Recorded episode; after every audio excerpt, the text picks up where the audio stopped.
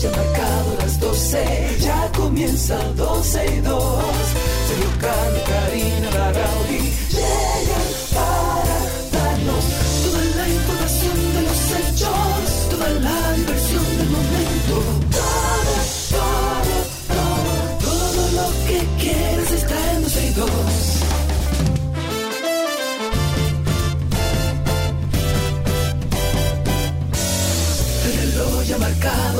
12, ya comienza 12 y 2.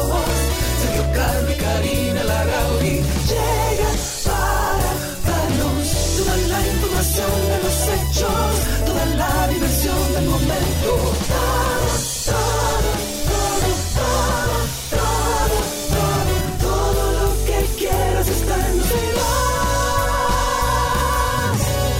Bienvenidos a 12 y 2. Aquí estamos en cabina física. Sergio Carlo, Cristi Tapia, Karina Larrauri con ustedes. Nuestro querido Chiqui nos abandonó, le avisamos tarde. Pero donde quiera que No, estés. tú sabes que Chiqui. Tú puedes coger un Uber, Chiqui. No, tú sabes. ¡Ay, un Uber! No. Chiqui, el Chiqui coge un Uber. moto Uber. Claro que sí, No, es un Chiqui- muchacho aterrizado. Chiqui, un hombre fino. Sí, lo es. Chiqui, a lo Chiqui hay que es, irlo a buscar. Pero, pero está aterrizado, A Chiqui Chiqui. hay que mandarle un carro. Chiqui, te mando un, un moto, moto Uber para que vengas. No, porque Necesito entonces. abrazarte. No, porque entonces. Ay, mira, Chiqui. Sí, hombre, Ay, Chiqui. hombre. Pero es que entonces no, entonces se tiene que cambiar, porque él, él está desnudo todo el tiempo. Todo el tiempo. Entonces, en su casa. Eso, entonces, eso no puedo eh, ahorrártelo, amigo. Pero a todos bienvenidos. Estamos hoy en nuestra cabina física en la 91 FM con todos ustedes. Se le vamos a deber en el día de hoy a nuestra comunidad eh, Spaces. Aquellos que siguen pidiendo YouTube, tengan paciencia. Estamos trabajando en algo, ya se van a enterar. Eh, pero mientras tanto, y como de costumbre, estamos a través de la 91.1, 91.3, a través de la página de la 91fm.com. Pueden escucharnos y, por supuesto, a partir de ahora y hasta las 2.30 de la tarde, actualizarnos con lo que pasa en nuestro país. Yes, importante, por ejemplo, hay unas denuncias eh, anónimas. El Bueno, ministerio. es un proyecto de, Sí, me imagino sí, sí, que de lo que vas a hablar, que está muy interesante. Sí y no. No, a ver, Te ¿por qué explico no? A ahorita. Vamos, vamos primero a dar la noticia. El Ministerio de Interior y Policía, eh, la Fundación Crime Stoppers eh, se une también, ha puesto en funcionamiento la plataforma tupista.org. Tupista, que me parece que aquí en República Dominicana no utilizamos eh, la Sí, palabra pista como, sí. ah, tengo una pista. Mm, Bueno, No. digamos que no es del No, argot común No, popular, pero se usa. Si tú le dices a alguien, tengo una pista de algo, sabe lo que le estás Ok, diciendo. y entonces tú quieres que el pueblo participe o tú quieres que solamente la élite participe? Mm, Es que yo no creo que sea cosa de élite. Pista lo usa todo el ¿Tu mundo. pista, tu pista para aterrizaje? Tú eres un problema. No, no es un problema. Lo que pasa es que eso de tu pista no o sea, funciona. ya aquí. eso no funciona. Vete, a, vete a un barrio y dile. Cristi, si, tienes yo te digo, yo tengo una pista Pero de Cristi es una mujer necesito. educada, mi amor. Pero es que eso no tiene que ver con educación, no me parece. Qué En este caso me grande. parece que no. 829-236-9856. Sin leer la noticia, usted le va a decir a Karina si entiende usted que sí, que tupista.org es la página eh, ideal, el, El nombre. nombre. ideal para usted denunciar a algo. Qué barbaridad. Llame, No me diga. 829-236-9856 y usted le dice a Karina, ah, sí, Karina, usted tiene razón, Karina. Me parece que tu pista van a ser, van, tú sabes que aquí habían unos, eh, unos lugares, en Santiago había una, una pista que se llamaba La Pista, Ajá. ok, que era de patinaje. Sí, claro. Entonces, cuando uno se refiere a pista, aquí uno se refiere Yo no creo que sea tan así. Yo creo que todo el mundo entiende lo que es tener una pista bueno, sobre algo. A través de esta, de esta plataforma tupista.org, eh, bueno, de la cual los ciudadanos pueden acceder y hacer denuncias anónimas de cualquier hecho delictivo. Ahí tenemos una primera llamada. Eh, déjame Hmm. A ver, a quién tengo ahí. Gerardo, Gerardo, buenas tardes. Gracias por tu llamada. ¿Qué tú opinas de tupista.org? Eh, espérate, Gerardo, espérate, espérate. Ahora sí, ahora sí, Sí. perdón. Adelante. Sí, realmente, como tú dices, Sergio. eh, Ah, no, no, este no, no, Gerardo, no, no, no. No es como yo digo, es como Ese Karina nombre- dice. Gerardo. Ese nombre, no, mira, ese nombre no se, no es muy popular. Es decir, yo No soy, se eh, relaciona. profesional, No se relaciona. pero no se relaciona. Debería ser otro tipo de nombre en ese sentido. Pero no solamente quise llamar para eso, Sergio. Dime, Gerardo. Quise darle las gracias a usted y a Karina. Yo soy mocano. Eh, y tengo mi oficina en Santiago. Yo soy vecino tuyo Ah, muy en bien. términos de, de trabajo. Me gusta. Pero quiero darle las gracias porque ustedes me representan al 100%. Ay, qué bien, Es como Ah, si yo estuviera bien. hablando ahí. Caramba. Gerardo, muchísimas gracias por eso. Ahí tenemos también la llamada de Alfredo. Alfredo va a estar contigo. atiende. Alfredo, dime, si yo te digo que yo tengo una pista sobre algo, ¿tú no me entenderías? Una pista. Una pista de qué, qué lo van a coger. Mira, muchacho, eso no es verdad, señores. No, mira. al- No, no, pero, pero en serio, en serio, ¿de qué la, la, la página? Ok, Vamos te voy a a, dar, te voy a dar la noticia. Mira, a mí me parece una muy buena idea, sin embargo, creo que tupista.org no va a funcionar. Yo le, perdón, le recomendaría a la policía, al, al Ministerio de Interior y Policía, que le busque una alternativa para que caiga. O sea, que le busquen un landing page Para que caiga dominicano para que caiga bajo la plataforma de tu pista, porque si no, por ejemplo, no va a Ahora di de funcionar. qué se trata, porque te, Ok. te enfranca- eh, eh, enfracaste en discutir Enfrascaste. sobre... enfrascaste en discutir el nombre sin decir de qué se Ok, trata. la iniciativa forma parte de un plan de lucha contra el crimen organizado eh, transnacional y otras actividades ilícitas como el narcotráfico, comercio ilícito, el lavado de activos, se trata incluso la trata de personas. Eh, desde el Ministerio de Interior y Policía firmaron el acuerdo y explicaron la importancia de impulsar la cooperación internacional al reconocer que constituye uno de los mecanismos más eficaces para mejorar la seguridad ciudadana en la República Dominicana. Este acuerdo suscrito por ambas entidades será un lapso por un lapso de cinco años y podrá ser entonces prorrogado de ser necesario. Además de la plataforma se desarrollan actividades interrelacionadas eh, y coordinadas conforme a sus eh, áreas de competencia para propiciar que la organización internacional pueda contribuir con, la con las políticas públicas de seguridad del Estado Dominicano dentro del marco de las normativas vigentes y en cumplimiento a los derechos humanos. Eh, incluso Interior y Policía dijo que ahora la población podrá tener una plataforma segura que garantice la discreción. Yo te ahora, ¿y digo... ¿Cómo le ponemos? ¿Tuchivato.org? eh, no, no puede ser chivato, pero... ¿Tutopo.org? Mm, topo. No, no. estoy entrando, estoy, eh, estoy entrando aquí a, a tupista.org. Eh, está en español e inglés. Te pide de una vez si lo quieres en inglés o español. Dice seleccione un país. Eh, Obviamente estamos en República Dominicana, le damos a República Dominicana y entonces eh, aquí hay un landing page que se llama republicadominicana.tupista.org. Entonces aquí dice haga su denuncia. Entonces dice comercio ilícito de bebidas alcohólicas, droga, eh, trata de personas, está también lavado de activos, esos son los, los diferentes, eh, las diferentes opciones que tiene esta página. Te digo, me encanta la idea, me encanta la idea, pero entiendo que tu pista no le va a llegar a la población dominicana. Alerta anónima DR, dice ChatGPT que le pongo. Alerta anónima. eh, DR. está muy. eso Señores, tupista.org No, no, no, es más que fácil. No, no. Y a mí me parece interesante. Recuerda, Sergio, que yo aquí he comentado varias veces que me parecería interesante que se haga plan- un plan piloto que tanto ahora estamos teniendo y que tanto gusta. Y me parece muy bien porque hay que probar las cosas. Un plan, un plan piloto de algo similar a esto que, que habíamos hablado aquí en el programa en reiteradas ocasiones, haciendo la sugerencia de por qué el DGCET y el Intran no trabajan en una plataforma donde los ciudadanos puedan ser los, los que denuncien las infracciones de tránsito con pruebas. Elaborar una página que es lo más simple, una plataforma donde usted invite primero a los dominicanos que quieran ser parte de este proyecto a que se suscriban. Usted puede a través de esa suscripción y con los datos personales de esa persona hacer una depura- depuración, darle un número de denunciante y que esas personas, ciudadanos dominicanos que andan con celular en la calle y están en la calle permanentemente, a que a través de esa página denuncien con Sí. pruebas, fotos, videos, ubicación Bueno, y demás. Yo te estaba diciendo que esta mañana, esta mañana, antes de yo salir para acá, para la capital, yo le instalé una, un dashcam, le instalé un- una cámara de video a, a la guagua mía. Eh, por cierto, eh, señores, busquen ahí en Amazon, está en 130 dólares y es Garmin, de una muy buena marca, Garmin. Eh, ustedes buscan ahí Dashcam Mini 2. Dash Cam Mini 2 de Garmin. Está en 130 dólares. Me encanta el sistema porque ya comprando la cámara te dan hasta un giga de almacenamiento en la red, en la, perdón, en la En la nube. Eh, cuando llegas a tu casa se conecta a Wi-Fi y sube esos, eh, esos videos O sea inmediatos. que se te queda guardado ahí. Sí, y además la camarita es pequeñita, pequeñita. La puedes poner donde sea, o sea, es pequeñita. Trae un cable largo para tú conectarla donde tú quieras.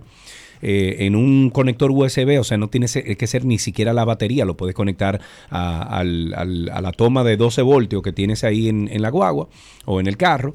Y en- tiene una aplicación que se conecta y ya ahí tú entonces Puedes puedes ver todos los videos. Yo Exacto. tengo la Óyeme. ventaja de que mi carro lo Sí, sí, lo trae, claro. Lo trae claro. integrado. Lo- los vehículos eléctricos generalmente por su tecnología y todo eh, traen ya esos dispositivos integrados. Eh, pero a donde voy con esto es que yo viniendo de, la, de, de Punta Cana para acá hoy, yo eh, revisando, fiebrando la, la- la camarita, eh, cuando llego aquí a la emisora veo que me, en una notificación cinco videos críticos, decía. Ajá. ¿Ok? Y yo abro la aplicación y decía, eh, eran, eh, decía cinco, dice, tienes cinco videos eh, de probabilidad de choque o sea, de, de alto peligro. de alto peligro, eso era lo que decía, de alto peligro.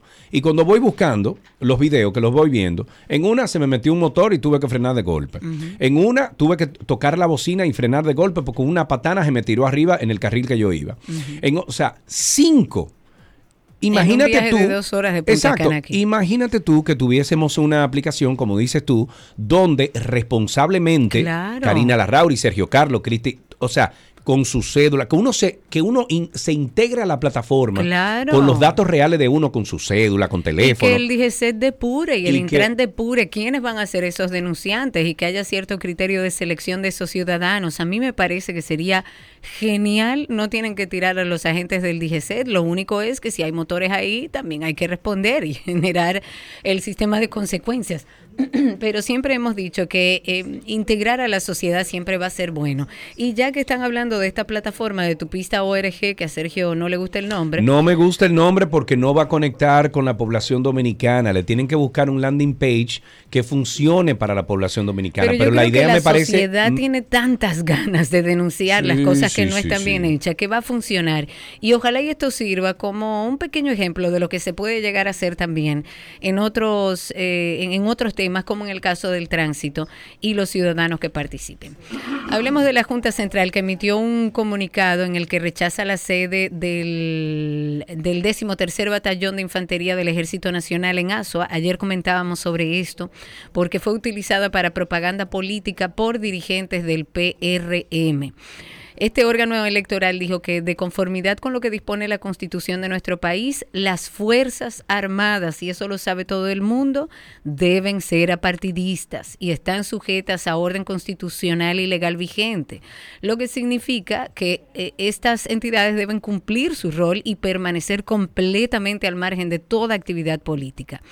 Pues bueno, la Junta ha exhortado a las máximas autoridades de las Fuerzas Armadas a que evite a toda costa que actos como este se produzcan y también hizo un llamado a los funcionarios designados por el Poder Ejecutivo y a las autoridades de, de elección para que se abstengan, que no utilicen los actos públicos permitidos que realizan las instituciones a las que pertenecen y los recursos y los bienes del Estado para beneficiar o para generar ventajas de candidaturas, porque si no estaríamos dándole eh, o estarían dándole mm, eh, justificación para hablar a Eso los partidos de oposición que están diciendo que están utilizando recursos del Estado para Cuando el promocionar un PRM candidato. era oposición, dijo que el PLD estaba usando los recursos del Estado y ahora que están entonces en el gobierno, ahora el PLD dice que están usando eso, siempre pasa. Que esté bien, no, no está bien, por supuesto que no.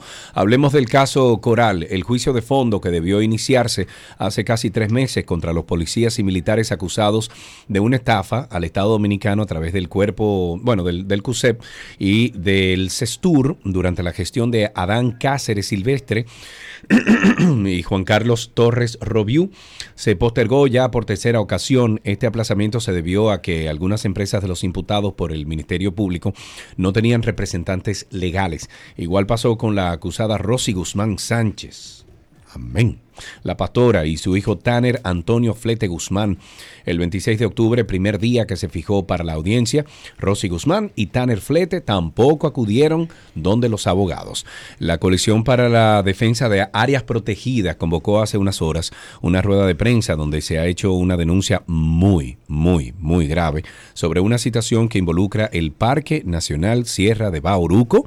Para hablar sobre esta denuncia recibimos a, bueno, al que manda aquí en temas de ¿Eres tú, Nelson? Tú sabes que sí. Nelson Bautista, lo único que estamos presencial. Abrazados. Los tres aquí en cabina. Se nos dio. Se nos dio. Amigo Nelson, bienvenido. Espérate, espérate. Eh, mira a ver cuál de los micrófonos que está abierto. No, uno? el uno lo tiene ella, mi amor. Pues entonces el el dos está abierto. A ver. ahora, sí. Ahora Ahora sí. sí. Dale. Ah, Como este programa tiene una audiencia fidelizada, no tengo que explicarle a esa audiencia fidelizada de muchos años que este idilio comenzó con el pleito de los haitises hace Claro. ya más casi 15 años, Wow, sí. pero que hemos estado juntos en con casos con Tubanamá, en el de Bucanyem, decenas de pleitos. Nos pero lo, que nos da júbilo es que hacía como cuatro años ya que no podía estar cerca de, esta- de- Físicamente. de- de- de estos espíritus tan poderosos que son que tienen va, ustedes. Y Nelson, estoy preocupada.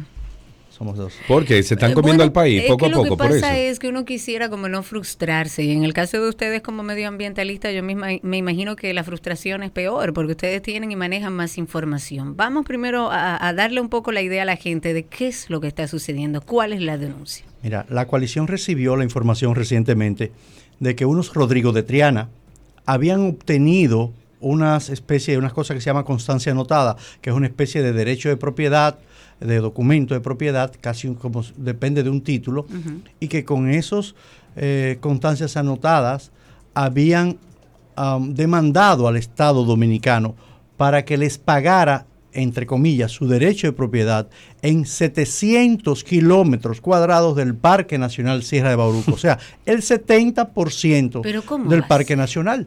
Así como lo escuchas. Cuando nos lo dijeron en principio, todos nos reímos y dijimos, no, eso es- debe ser un chiste de mal gusto de alguien, hasta que llegó a nuestras manos una sentencia emitida por un tribunal, el Tribunal Superior Administrativo, que le daba ganancia de causa a estos Rodrigo de Triana. En una sentencia por 560 millones de pesos. No puedes. Y en otra por 700. Entonces, bueno, si es un chiste, ya debe ser de Viernes Negro, Claro. de, de- de- de- de algo de terror.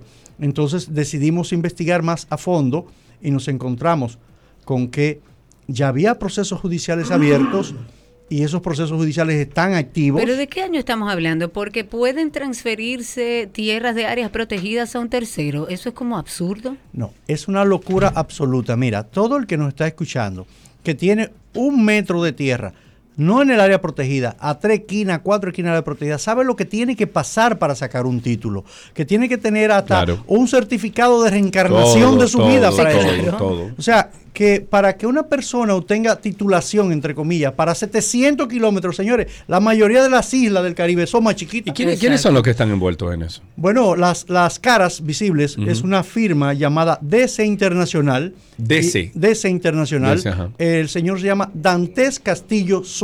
Dantes Castillo Soto. Es la que- cara visible de estas demandas. y, y eso empezó, el proceso empezó hace cuánto tiempo? Mira, vamos, vamos a ir como, como por parte. En 2009, este señor intentó que le pagara unos terrenos en el Parque Nacional Cotubanamá y obtuvo unos títulos que después fueron declarados falsos por la Suprema Corte y perdió el caso.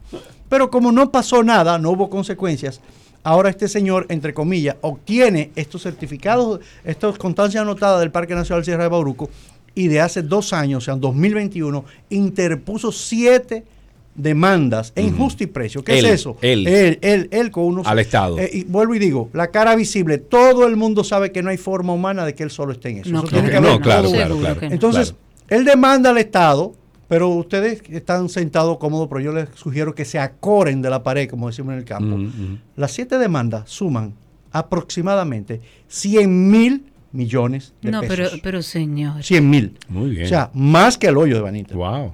Muy el- bien. el- el- el- El, el hoyo fueron 63. Exacto. O sea, estamos hablando y la gente y todo el mundo vuelve y se ríe. ¿Cómo 100 mil? No, no, no. Pero, eh, señores, es que ya un tribunal le dijo que sí a dos de esos casos.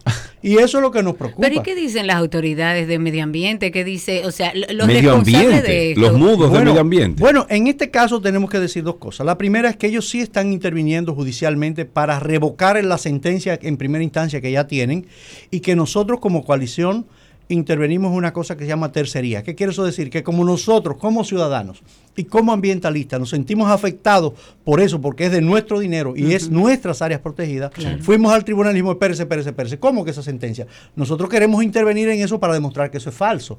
Y sometimos el pasado lunes un recurso ante el Tribunal Superior Administrativo para que nos deje intervenir en el caso. El Ministerio de Medio Ambiente tiene abogados constituidos, lo tiene la Procuraduría, es necesario y obligatorio que el gobierno ponga todo el peso del Estado, no solamente en revertir estas sentencias, en impedir otras, sino también en investigar cómo, como dice Karina, cómo una persona obtiene esos títulos. O sea, no hay forma de que es sea de manera... Eso no es transferible, que eso- e, es hasta una tontería usted llegar con una exigencia o una demanda de ese tipo a un tribunal, cuando eso no se supone. y aún más grave que te, que te den el visto bueno en dos, ¿no? Claro. En dos de ellas, la información que tenemos, que un día de eso subió una jueza suplente y nos enteramos después que la sentencia salió. Oh. Es como siempre, Sí, como ese tipo de coincidencias juegos. y que es, y ojo, que los abogados que representan a este señor son abogados que se les reputa mucho prestigio social. Ah, no y que en algún momento nosotros tenemos que averiguar cómo es que personas que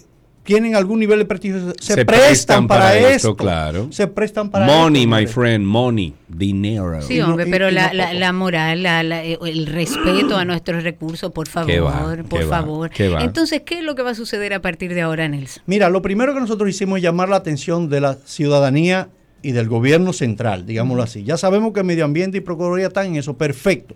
Primero, pero no podemos dejarlo solo, porque esto, No. digámoslo así, hasta lo supera en términos de recursos, porque el que quiere ganar estos casos está dispuesto a comprar a todo el que haya que comprar en el medio. Claro. Pero segundo, a usted que nos escucha, ciudadano montado a pie, tiene que saber que si a estas personas les hay que darle ese dinero finalmente, es del suyo y el mío, es de su bolsillo y el mío, Sí. es de nuestros impuestos. Pero hay otra cosa más grave. Eso es reconocer de manera tácita que la, el sistema de, de derechos adquiridos, de justicia y de registro de títulos de este país se embromó, porque si cualquiera puede hacer eso, Claro. otros lo van a El lograr. precedente, el precedente incluso es más peligroso. peligroso. Desmantelaría todo el sistema nacional de áreas protegidas porque habrá demandas en todos los Claro, parques nacionales claro. y con como sea. Y tercero, a usted que me escucha, que puede decir, pero yo tengo una tierrita en un parque nacional que puede ser, qué sé yo, los Haití, ujú, se Valle. Nuevo o el Monumento Natural de Campo y nunca me la han pagado. Bueno, para usted que me escucha, debe saber que si a esta gente le pagan y a usted que tiene derecho adquirido porque es hora de su abuelo que no le han pagado, entonces ya usted debe entender por qué es que no le pagan. Claro. Nosotros somos abanderados de que el que tenía un derecho adquirido, una propiedad que heredó, que, compró antes que fuera área protegida, y el Estado la convirtió en área protegida, hay que pagarle su dinero Claro. en el justo valor. Eso dice la Constitución y las leyes. Eso no está en discusión. Pero hasta esos están afectados si casos como este, ojo, que usted dirá, pero eso es imposible. Ah, pero a usted se le olvida que en la justicia está un caso que se llama Operación Calamar. Por y en Operación Calamar le favor. pagaron miles de millones a una persona en el Parque del Este Sí. bajo ese mismo esquema. Claro. Entonces nosotros no es que estamos alarmados porque esto es ficción, es que ya ha pasado. Es que ya ya, ha ha pasado. Y, y tomando en cuenta algunas acciones de, de- de las autoridades y de la justicia, uno se amedrenta. Entonces, la- el tema es este. Y tal como dice Nelson, no podemos dejar a las autoridades solos. Nosotros como dominicanos y como ci- ciudadanos también tenemos el compromiso de documentarnos, de saber qué está pasando con nuestras áreas protegidas y de exigir que sigan siendo protegidas. Nelson, nosotros como ciudadanos y a los que nos escuchan, ¿qué pudiéramos hacer? ¿Cómo podemos nosotros sumarnos a esta voz? Lo primero es que nosotros necesitamos multiplicar este mensaje, que debe de llegar más que nada, más que nada, que al sistema de justicia, Claro. al presidente de la Suprema Corte, a la, a la gente que dirige en la jurisdicción inmobiliaria.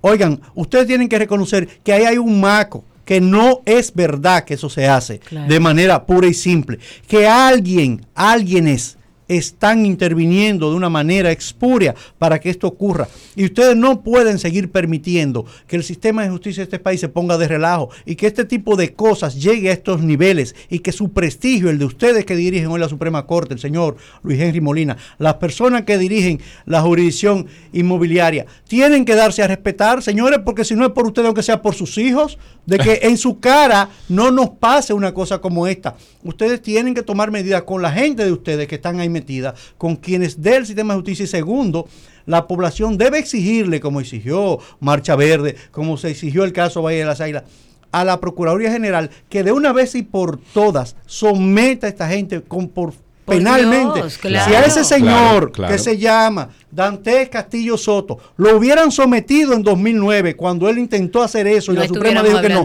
no estuviera en el medio. No. Apuesto que hubiéramos dado un ejemplo y no se atreven más nadie. Claro. Ah, no, pero como él lo logró, como el señor que quiere apropiarse de Bucangé, que Ajá. no hemos olvidado de eso, sacó unos títulos también y ahorita va a haber que pagárselo, pues lo siguen haciendo. Entonces nosotros tenemos que exigir que eso cese. Ahora, de una vez y por todas, con un ejemplo penal, con, con una sanción tan severa que todo el que está en eso recule, porque ustedes se imaginan que estos son los casos que nosotros nos enteramos. Claro. Imagínense los, No, los- los cuando son chiquitos de 50, 100 millones, que Pero se lo pagan calladito. Sí. Nunca se pagan esos casos sin complicidad de alguien. ¿eh? es Claro, el de Isabel claro. Villas y eso en cualquier momento lo construyen. Para que lo sepan. Y eso es chiquito. Así Nelson. un placer. Siempre un placer tenerte con nosotros. Nos- eh, como sociedad, los ciudadanos que nos escuchan debemos ser parte voz de este reclamo. Sigamos exigiendo que nuestros parques protegidos que están desprotegidos hace años eh, se fortalezcan y podamos nosotros disfrutar de lo que nos pertenece a todos los dominicanos, no a un sabiondo que llega que eso es de él.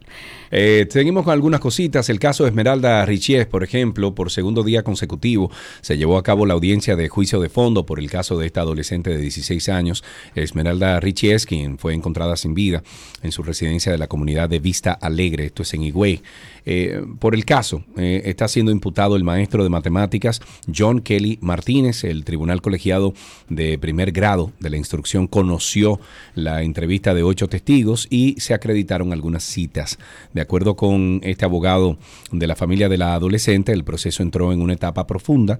Los jueces ya recesaron para el próximo lunes 22 de enero la continuación de este juicio. Hay que seguirlo muy, muy de cerca. En una buena noticia, el presidente de la República Francesa, Emmanuel Macron, ha enviado una carta a nuestro presidente, Luis Abinader, y ahí... Ellos son como amiguitos. Sí, primero se destaca Sí. esa buena relación bilateral que hay entre ambos países, pero ahora Francia también quiere contribuir a proyectos de infraestructura y movilidad urbana en nuestro país. Hay un documento, este documento que fue enviado, Macron primero celebra esa confianza depositada por el gobierno dominicano en empresas francesas para que desarrollen aquí importantes proyectos como por ejemplo las líneas de metro en Santo Domingo y ha dicho que Francia tiene el deseo de participar en una tercera línea del metro en la capital, iniciativa que podría ir acompañada de un acuerdo incluso intergubernamental y una oferta de financiación que sería interesante para nuestro país. Claro.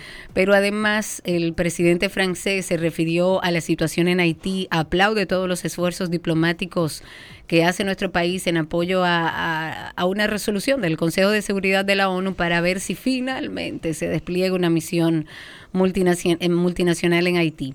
Macron además anuncia que en unos días un miembro del gobierno francés estará visitando nuestro país para reforzar esta cooperación bilateral, para avanzar en estos proyectos que mencionábamos del metro. Eh, y esta carta es indiscutiblemente una muestra de interés de Francia en estrechar esos lazos con República Dominicana y en apoyar todas las iniciativas que tengan que ver con desarrollo y con infraestructura. El Consejo Nacional de Drogas emitió la primera alerta sobre la presencia en República Dominicana de una cocaína rosada, mejor conocida como Tusi. Ahora.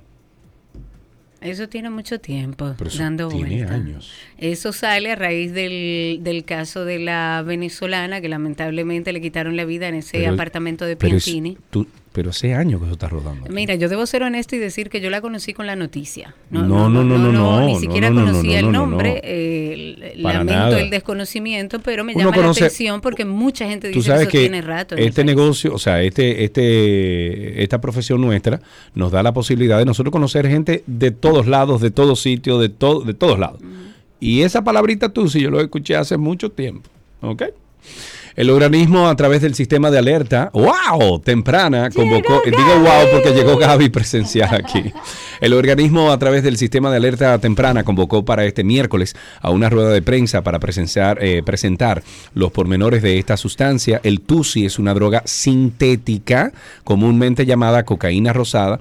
Es peligrosa, eh, muy peligrosa en extremo y es de tipo feniletilamina. Es un alucinógeno. Sí, incluso. Pero que te depende pone la, muñequito. Depende la, la, la cantidad. Es peligrosísima, eso sí, que se vende en forma de polvo similar a la cocaína, pero de color rosa en, en lugar de blanco. Su nombre eh, proviene de una sustancia sintética denominada 2, o sea, el nombre 2, CB, 2CB. Entonces, por eso aquí le pusieron 2C. Eh, está formada por una sustancia estimulante cuyos efectos como droga de uso recreativo son aún poco conocidos, pero que parece caracterizarse por inducir alucinaciones visuales y auditivas, además de eh, por elevar el estado de ánimo. A diferencia de la cocaína, estos efectos tienen que ver eh, sobre todo con la alta activación del sistema nervioso, la hipersensibilidad y la tendencia a experimentar euforia o ira. Peligrosísimo. Pero si ellos dicen que fue ahora que llegó eso, tarde. estamos Sí, tarde. estamos un poco tarde. Estamos Seguro tarde. muchos de ellos sí lo saben. Como el fentanilo y la cosa. Ah, que no hay, Hay que fentanilo. ver, el bien. fentanilo dicen que todavía no, No, ha llegado a nuestro no, no, país. claro, no ha llegado, Y no. dicen por ahí, de las cosas que he leído sobre esta droga Tusi, es que muchas veces tiene fentanilo para Sí, por potenciar supuesto. su, su Mezclado, efecto. claro. Bueno, hablemos del caso de Raúl Rizik Jeb. Los abogados de la defensa de este empresario están buscando justo en el día de hoy, 17 de enero, en la sala de la Corte de Apelación que se le varíe la medida de coerción que fue interpuesta en su contra y que pueda regresar a su casa, seguir desde allí este proceso judicial. Se hizo un comunicado de prensa, se envió a los medios eh, de comunicación. Los abogados de, de Rizik Jeb lo que afirman es que no existen elementos para que este empresario continúe privado de su libertad porque la querella, según ellos, que pesa en su contra, es una supuesta táctica legal que han utilizado los abogados de su ex esposa para presionar, según sus condiciones, sobre la participación de bienes del referido divorcio. Esto todo según los abogados de, de Rizik Jeb. El equipo legal de este acusado también informó que durante los 13 años que el empresario estuvo al frente del grupo Mejía Arcalá, logró que el mismo creciera vertiginosamente con grandes beneficios para la familia y que luego del divorcio tanto el señor Rizik como sus representantes han propuesto todo tipo de salidas amigables a la participación de bienes con la señora Mejía Arcalá, la cual está, según los abogados, rechazando eh, y tratando de tener una participación mayor a su favor. Para finalizar, tenemos que hablar un poquito de Haití, porque desde, desde ayer eh, algunos medios locales, incluso de Juana Méndez, informaron que, que simpatizantes del golpista Guy Philippe amenazan con cerrar este miércoles la zona franca Codevi si no se unen a ellos en la lucha contra el gobierno haitiano. Y pese a esta advertencia que hacen los manifestantes haitianos, el parque industrial no ha emitido ningún comunicado oficial a la prensa, a los medios, refiriéndose a esta situación. Mientras que una fuente ligada a Codevi dijo a un periódico dominicano que la informa- información será investigada. El parque industrial que ha empleado ya más de 14 mil eh, haitianos impactados positivamente, impactando así eh, positivamente la población de Juana Méndez.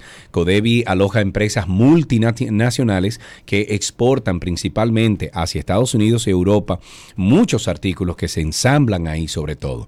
Debido a la gran cantidad de manifestantes en las calles de Juana Méndez, eh, la policía de Haití no ha podido impedir la continuación de las protestas con quemas de neumáticos y lanzados, lanzando escombros y todo lo que aparezca a las vías. Haití.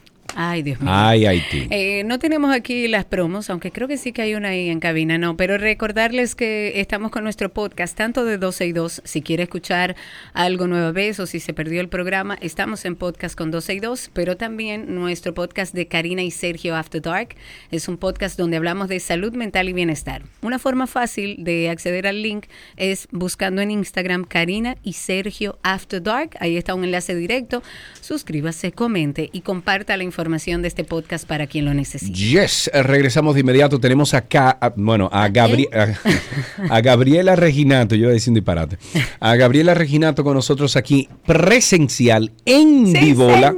está con nosotros y veo que nos trajo, digo, tú le trajiste a Karina, a mí. A ti. Yo ¿A mí? hace años. Diantre, qué linda tú eres, Gaby. Mira. Qué foto más linda, Nelson. ¿Qué mira. foto? No, ella es la. Y la veo aquí en presencia y digo, sí, es la misma. ya regresamos con más, no se nos vaya. Todo, todo lo que quieras está en Dulce y Dos.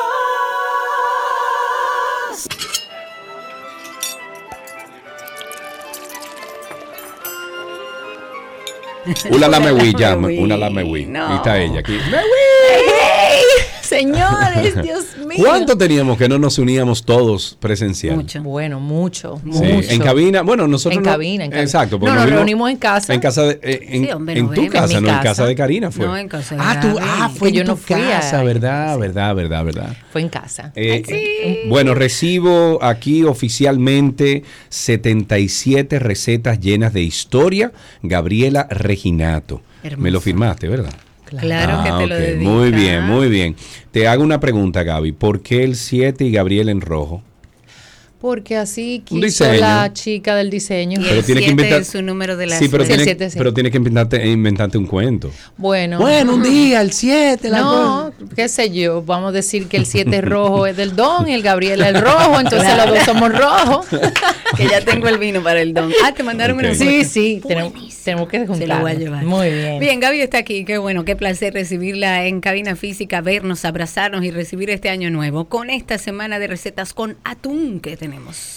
Déjenme decir algo, señores. Yo ayer me fui de Romana a Puerto Plata. Wow. Qué viaje, lo disfruté bastante. Me paré en, en ¿Cómo, ¿En es- en hiciste cuatro la, ruedas? ¿Cómo hiciste la...? En dos, en tres, en cuatro. ok. Pero te voy a decir algo. En el trayecto, de una vez le dije al don, hey, esto hay que hacerlo en dos. Claro. Porque la, care- la carretera turística Vamos, vamos a especificar en moto. Exacto. en moto. exacto. Gabriela y su esposo generalmente se van a lugares remotos en una Eh, moto hermosa. gigantesca que tiene el don. Exacto. Entonces, me encantó el trayecto. Felicito, no sé de qué comarca, qué municipio, está sumamente bien asfaltado, bien señalizado. Pero ¿por dónde lo limpio. hiciste? Yo me fui de, bueno, yo me fui de Romana directo a Santiago por la circunvalación. Exacto, ta, ta, ta, claro, ta. claro. Llegué a Santiago y de ahí tomé la carretera turística hacia Ah, Puerto claro. Plata, que la que es por carretera, Gurabo. la carretera turística fue de las primeras obras que terminó Abinader. Pues bueno, El me quito el sombrero sí, sí, porque buenísima, está quedó lindísima. Sumamente bien Lindísima. asfaltada, sumamente bien señalizada, Sí, sí, sí. eh, limpia. Ojalá Estoy la A mí, mantengan. a mí me sorprendida. pasó lo mismo. Cuando yo pasé por ahí, yo digo, wow, Wow. ¿y qué es esto? Exacto. Sí. Y Puerto Plata también me sorprendió. Puerto Plata está bellísimo, señor. De lo lindo que está. Yo tenía. Y siempre fue muy limpio. años, años que no me quedaba a dormir Creo allí. que hace un mes y medio, dos meses, eh, aquella glorieta eh, histórica que tiene Puerto Plata, Sí. el pueblo de Puerto Plata, creo que la remodelaron, Sí, le hicieron una- un está muy remozamiento. bonito, Bueno, Sí, muy sí, bonito. sí. Me, me quedé sumamente, lindamente, gratamente sorprendida Sí. de, de estar allí, de compartir con gente increíble que tuvimos anoche una cata literaria justamente presentando 77 recetas llenas de historia y hoy me regresé porque yo acabo de... Bueno, no, yo Puerto llegué, Plata. yo llegué de Puerto Plata a las nueve y media, o sea, yo salí a las seis y Tempranito, sí, veinte sí. y tomé la carretera de, de Navarrete, ¿verdad? la de para Navarrete, para sí. probar las dos versiones. Te metiste por el túnel. eh, Sí, de- de- hasta que yo no salí, que me iba a conectar con la circunvalación, fue un poco terrible sí. porque muchos camiones Sí, porque están no por muy ahí. bien señalizados. Sí, Exacto, están sí. trabajando. Sí, y pero tienen también toda una no me vida ayudó, trabajando también, ¿eh? Pero no me ayudó Toda que era muy temprano en la mañana y el sol salió a las 7 y 20 Ah, por ahí, todavía no Ah, había mucha bueno, claridad.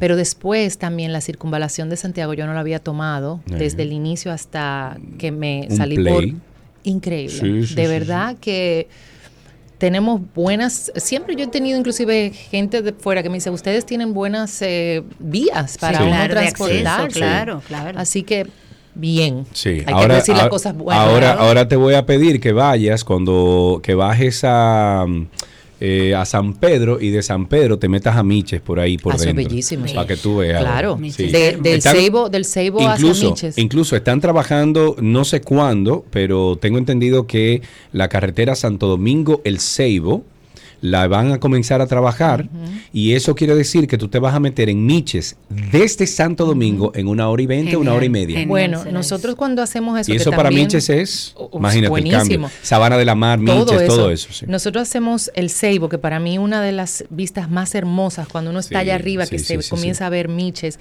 y eso es precioso. Uno se va por lo que se llama Igueral, se sale de Romana, se mete por Igueral y toda esa parte es bellísima. Y también viene ahora la circunvalación que va a llegar a Asua, que para Ocoa uno prácticamente va a llegar Exacto. en una nada, hora. En, en menos de una hora. Pero qué bueno, bien. ahora lo que tú tienes que aprovechar todo eso, todo, todas esas vías que están en esas condiciones eh, eh, buenísimas, ¿verdad? Para transitar.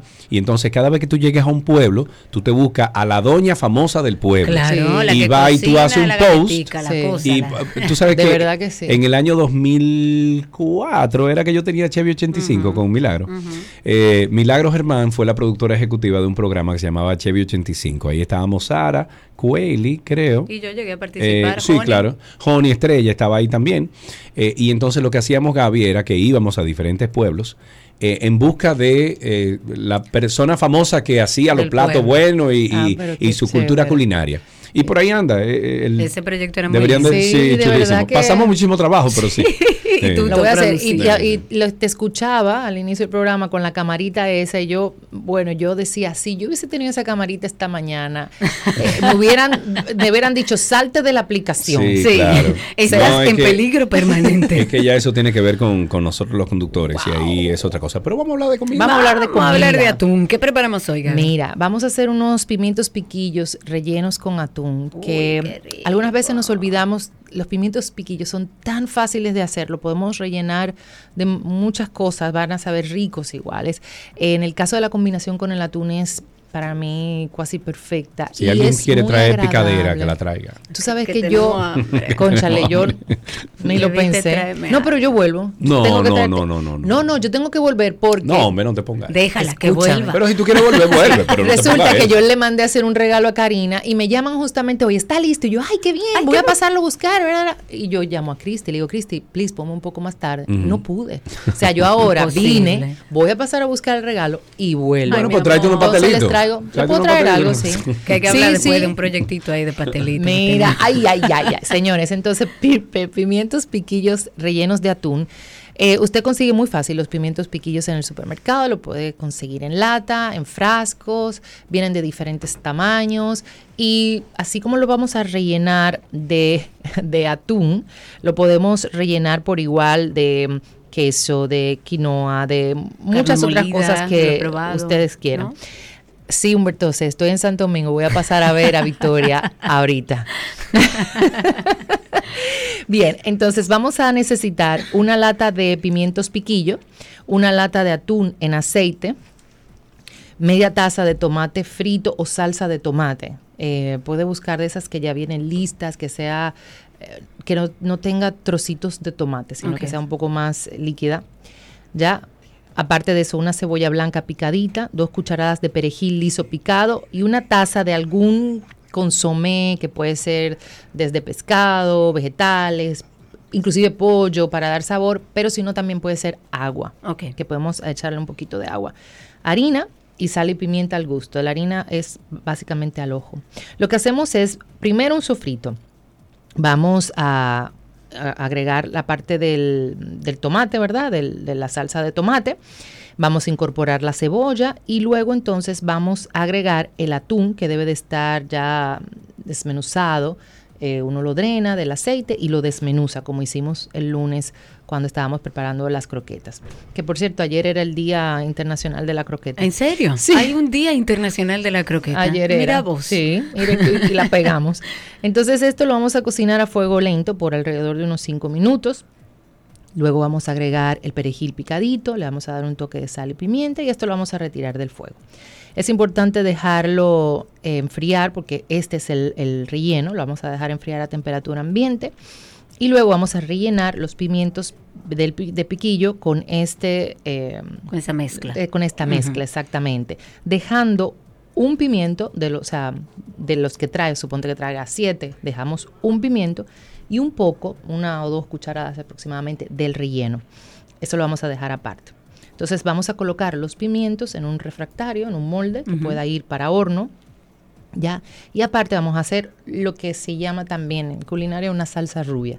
Una salsa rubia es, vamos a colocar en el sartén, agregamos un poco de cebolla, le ponemos media cucharada de harina, vamos a rehogar, bueno, ¿se acuerdan de los términos que estábamos hablando?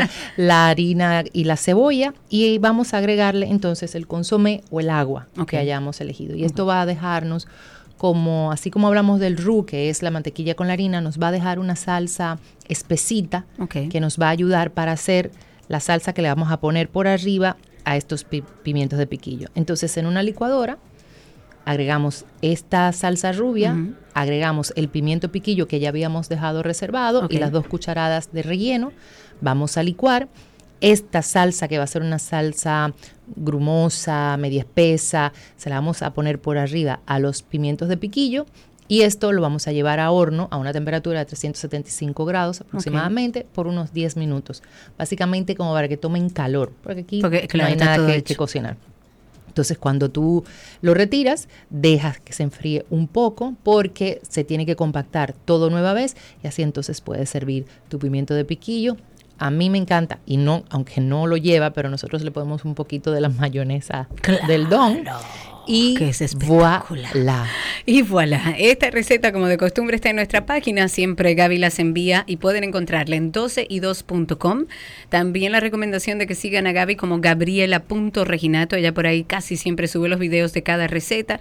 Y también una vía fácil para que nos recomienden qué ingredientes les interesa, qué tipo de platos, qué tipo de recetas. Son muchos años ya que tiene Gaby aquí haciendo recetas, se acaban las ideas, así que por esa misma vía, gabriela.reginato y también a propósito de que hablamos del libro, sigan la cuenta Voila RD. Por ese por esa cuenta pueden pedir su libro, pueden pedir los potes mágicos, se lo llevan donde ustedes quieran. Voila RD. Gracias, Gaby. Mua, Un beso. Un beso grande. Gabriela Reginato estuvo aquí con nosotros sentada al lado de nosotros en cabina en el día de hoy en nuestra receta del día.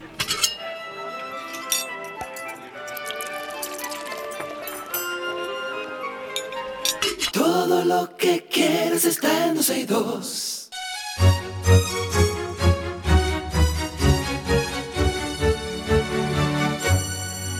Estamos en nuestro segmento de arte, siempre un placer hablar de arte, ponernos al día de todas las cosas que están sucediendo en ese entorno y por supuesto tenemos que hablar de cine, que en nuestro país sigue creciendo. Pero antes de cualquier cosa, escuchemos esto. Sí, señor.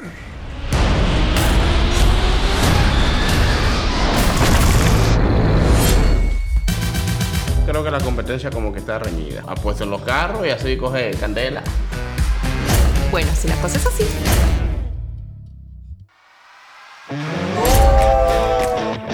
Hasta que la auditoría no termine, las cuentas están congeladas. Tú deberías de saber eso. ¿Cuál es el problema, viejo? El problema es que el hacker que tú me recomendaste ahora me está chantajeando. ¿Quiere que le pague el dinero antes de tiempo o le va a contar a todo el mundo que me está ayudando? ¿Por qué tú no le dices a Manny y a Samantha que te retires? Que se burlen de mí. Ni muerto. Escucha bien. Es sencillo. Llegamos a Punta Cana, tú cantas, yo me encargo del resto. John, ¿Necesitan ayuda? Claro, primo. ¿Usted no está viendo que te han quedado? Ellos son de la ciudad, el carro se le dañó y van a tener que irse el lunes. Mire, doña, en realidad lo que yo necesito es un teléfono. Wey, ven acá, tú eres mocoso. Deme ese teléfono, wey. Ok, ok. Cogen para allá, cogen para allá. Voy a coger un atajo socio. ¿Qué rayos va a hacer John allá arriba? Por si usted no se ha dado cuenta, estamos perdidos. Yo lo que realmente soy es youtuber. Ey, oye, eso me encanta. Yo realmente soy youtuber. Señores, eh, tenemos aquí, eh, este era el trailer de Justo a Tiempo, eh, trailer oficial, se ve muy chévere. Eh, esto lo colgaron hace cuatro semanas y por supuesto que tenemos eh, a responsables de, de- de este, Sí, de esta señor. película aquí con nosotros. Con nosotros está en cabina Arturo Mojica, director y productor de cine, y Jessica Dalmau, actriz. Y por supuesto, junto a ellos vamos a conocer todos los detalles de esta película justo a tiempo. Bienvenidos ambos, ¿cómo están? Gracias, gracias por la oportunidad de estar aquí en este programa. Feliz nosotros. Voy a empezar contigo, Arturo. ¿Cómo nace la idea de esta película? ¿De qué va? Mira, hoy en día nosotros vivimos en una inmediatez constante, todo es rápido. Todo es al rápido, y vapor. las redes y tú te juntas y con un coro y es todo el mundo hablándose por celular. Exactamente. Sí, Yo sí, estoy sí. contigo y te tengo que hablar para que tú me atiendas es por el celular. Entonces, la historia trata de un joven egocéntrico, un ejecutivo joven, que él hace una apuesta de popularidad con sus amigos ricos. Mientras que su secretaria está tratando de salvar un hogar de niños. Entonces tú tienes dos personas con una meta muy firme, uno que es trivial, la de ganar una apuesta, mientras que ella está pensando en salvar niños que están pasando hambre. Claro. Y entonces ahí se da una situación donde él le hace creer que la va a llevar a ganar un concurso, pero se encuentran con dos campesinos que entonces los hacen perderse del camino y todo termina envuelto en un aparato saudita. Yo porque acabo, de- eh, acabo- no he visto la película, lamentablemente, pero en el tráiler decía, no, que vamos a llegar a Punta Cana, eh, y ahí está Jessica, donde eh, tu personaje se llama en... en- en la- Ashley. Ashley, Ashley. ok. Entonces Ashley, en la trama, dice, ah, tienen un accidente, una cosa que se ve ahí en el tráiler, y digo yo, pero ven acá, eso no es Punta Cana, están en una montaña. perdida". perdidísimo. Exacto. Porque ellos son, eh, ellos vienen de Barahona. Ok. Entonces hay uno que, le- que él dice que él se sabe los atajos, pero nunca ha pasado por ahí. y él está cogiendo un atajo. Entonces terminan más perdidos que el hijo del Imbe. Muy bien, ¿desde cuándo eh, eh, estás eh, en- envuelto en el guion de, de esta película? ¿Cuánto, guión- cuánto tomó escribirlo? Yo comencé a escribir el guion, eh, o lo escribí en el 2015. Y tomé cuatro años y pico madurándolo. Ok. Porque entendía que eh, la- el primer guion que yo hiciera, quería que fuera algo que realmente se pudiera contar, que estuviera en condiciones de contarlo. Luego nos tomamos eh, lo que eran 30 a 40 días de rodaje, se convirtieron en casi 5 años también. Wow, El Dios diantre. mío. Nos agarró la pandemia de por medio. Y sí. Eh, pausas por tema eh, también de presupuesto. Sí, claro, Que en claro. un primer proyecto eh, La odisea de es una batalla. hace Sí, su Pero descubrimos mucha gente hermosa, talentosa y que creyó en el proyecto y, y fue muy gratificante tú ver cómo en medio del caos eh, hay una partecita en los behind donde tú puedes ver los muchachos cómo era que ellos se la pasaban. Mientras tú estás como director preocupado porque anda rápido, Sí, que cambia sí, eso rápido, sí, que están en el tetero del sol, tú volteas para atrás y están ellos bailando y brincando. en el Claro, Qué lindo sol. claro. Qué, lindo cuando tú estás en un grupo de trabajo donde cuando termina ese proyecto tú sientes que te quitaron como parte de la vida porque había un ambiente de trabajo Sí, lindo. sí. Vamos a empezar entonces con tu personaje, Jessica, ¿cómo se llama? ¿De qué va? ¿Cuál es eh, su perfil dentro de la historia? Bueno, como Arturo decía, Eh, Ashley- Jessica, no te estoy... Mira, a ver, Cristi, no la estoy ¿No escuchando me está bien escuchando? Ahora, Ahora sí, sí, ahora ah, sí. ahora sí. perfecto. Eh, mi, mi personaje es Ashley. Ella es una chica que eh, tiene un hogar para niños. Ella está haciendo todo lo posible por salvar el hogar de niños para que ellos no vuelvan a la calle. Entonces ella se embarca con su jefe que le dice, tú vas a ganar un concurso de canto y vas a conseguir el dinero para salvar tu hogar. Pero Ashley cantaba en la, en la trama. Eh, sí, claro. Sí, ok, ok, ok. ok. Fabuloso. ella yo también, todo. dile. Entonces, ella, creyendo en su jefe, se van a Punta Cana para ella ganar el, el concurso. Pero pasa de todo, al final ella no logra. No, pero no. Ay, no, De verdad, no lo. Tienen que verla para que vean lo que pasa al final, que es muy interesante. Pero en el trayecto de nosotros grabar la película, eh, pasamos de todo, pasamos de todo. Y la verdad para mí fue una experiencia muy buena porque desde el primer día el grupo hizo clic. Lindísimo. Qué bueno, eso es Fue importante. increíble, Claro. fue no, no había vergüenza, Sí. no había Egos. timidez, no Voces. había egos. Que para pasa. nada, era increíble como todos antes de comenzar a grabar eh, ensayábamos, nos apoyábamos unos Claro. a otros. Para mí fue Qué chulísimo. A- Arturo, eh, eh, mencionaste lo- el, el- el- el tema de los cinco años, ¿no? Que se interrumpió. ¿Y la continuidad? ¿Cómo, cómo lograron la continuidad? Un liazo, básicamente. Porque grabar, Pero grabar es que tú no te imaginas. o No, sea, ustedes no saben. Yo, te- yo terminé editando Viejo, la pero perdón, perdón. Yo he estado en proyectos que duran tres semanas y la continuidad en tres semanas del cabello de la, es un tema, cinco años. No, pero que para no decirte mucho, cuando yo llamo a Anderson, el protagonista, y le digo, men, vamos a retomar. que yo lo busco en sus redes.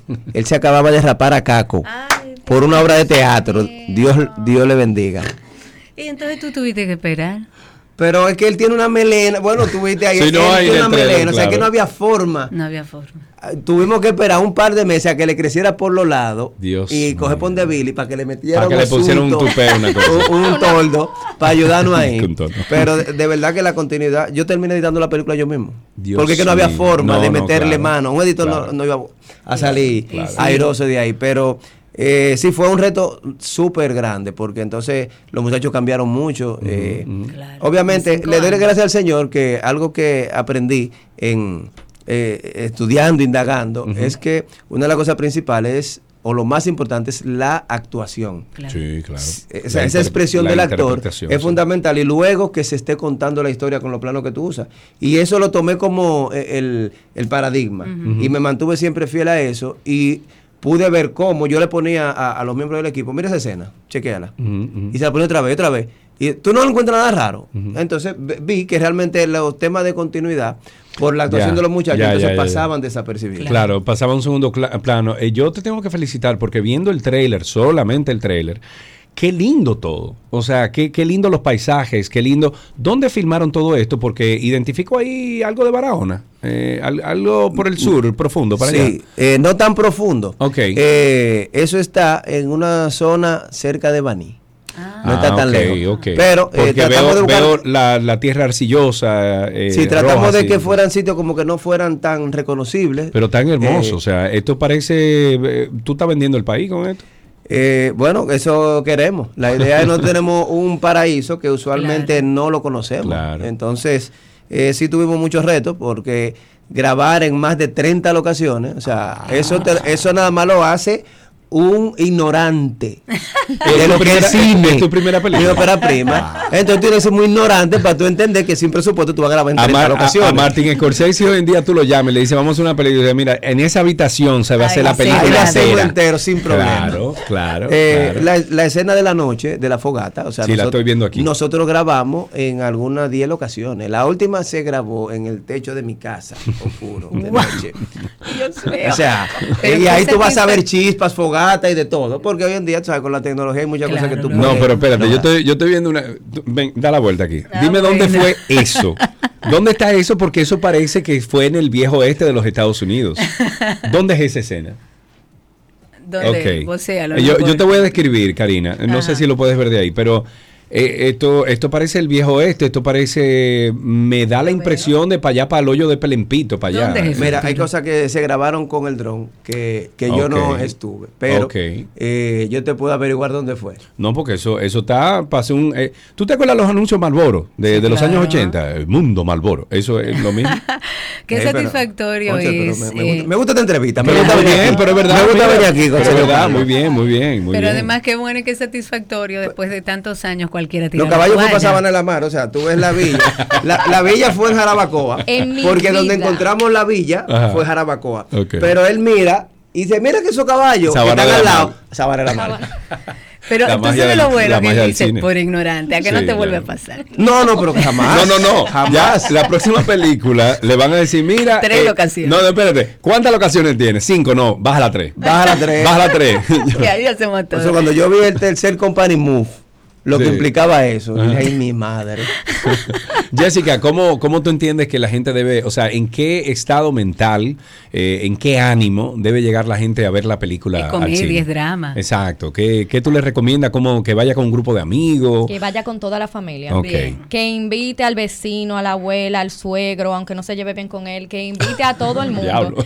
Porque es que esa, pel- esa película, aparte del mensaje tan bonito que tiene, eh, la película todo el mundo la va a disfrutar. O sea, no importa la edad que tú tengas, tú la vas a disfrutar la película. ¿Es una comedia o es un drama? Tiene comedia, tiene acción, Ok. tiene drama también, claro que Tiene sí. de todo un Tiene de todo un poco. Esa es de las cosas más satisfactorias. Eh, es una comedia de acción-aventura. Sin embargo, tiene una parte, eh, hay dos momentos específicos, pero gente que nos ha dicho, yo lloré en la película. O sea, de verdad que es algo muy gratificante porque eh, la parte más importante, aunque elegimos hacer comedia y acción-aventura, es precisamente llevar un mensaje de fe y esperanza, un mensaje de que la gente comprenda de que no importa la situación por la que tú estés pasando, el Señor siempre llega justo a tiempo. Claro.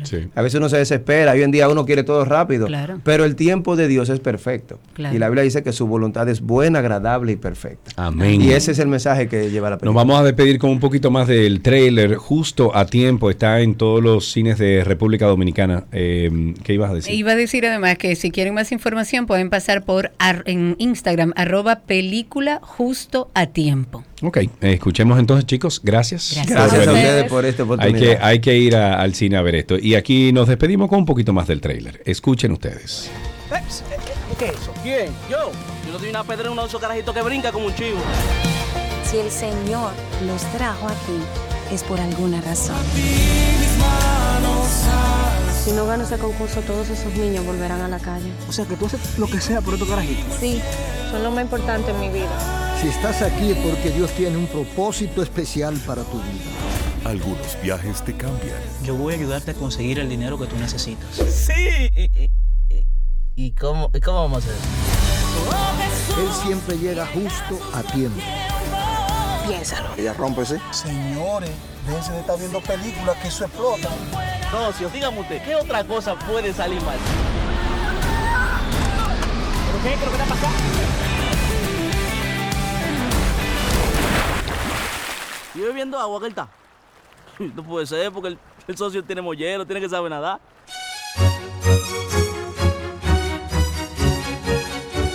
Todo, todo, todo, todo lo que quieres está en 12 y 2. Let's go. Let's go. There's a pitch on the way, a swing and a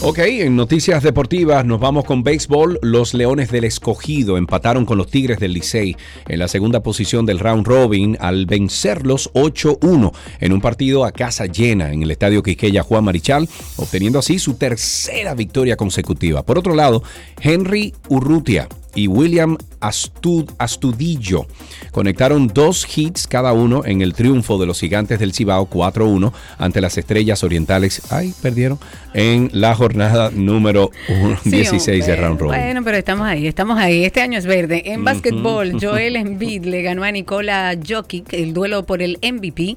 Además dirigió con 41 puntos el triunfo de Philadelphia Sixers contra Denver Nuggets. Esto en una reducida jornada de la NBA con tres encuentros que vio una épica remontada de Phoenix Suns contra Sacramento Kings y la segunda derrota seguida de Oklahoma City en Los Ángeles.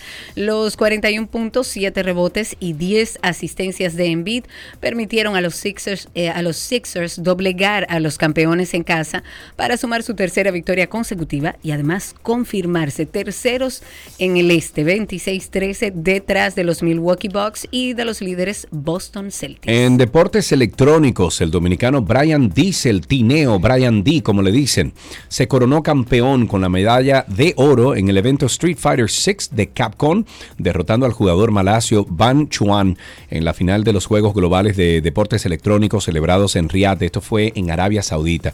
A la final, la final del torneo fue emocionante con Brian D venciendo a West de Arabia Saudita en la primera semifinal y en la otra una sorprendente remontada de eh, Ian Chuan, quien superó al representante de Gran Bretaña 3-2 para avanzar a la final.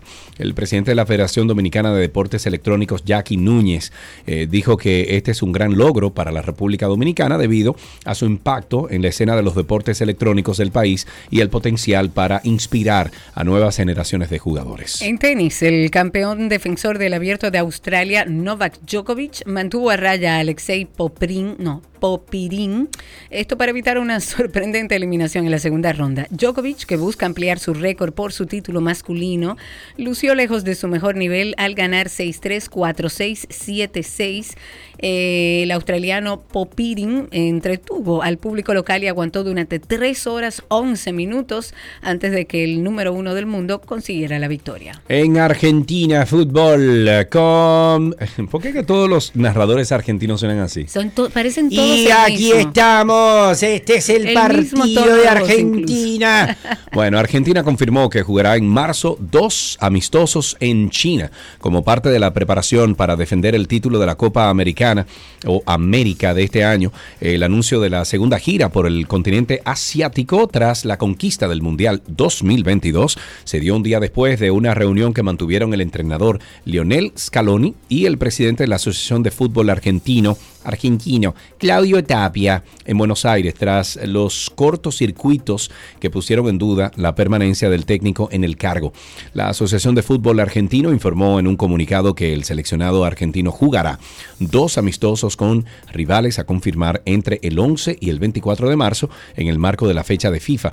Los duelos serán la única prueba para el equipo de Scaloni antes de disputar la Copa América en Estados Unidos entre el 20 de junio y el 14 de julio. Y hasta aquí las informaciones deportivas, recordándoles nuestro podcast tanto de 12 y 2 como de Karina y Sergio After Dark. Ya regresamos. Let's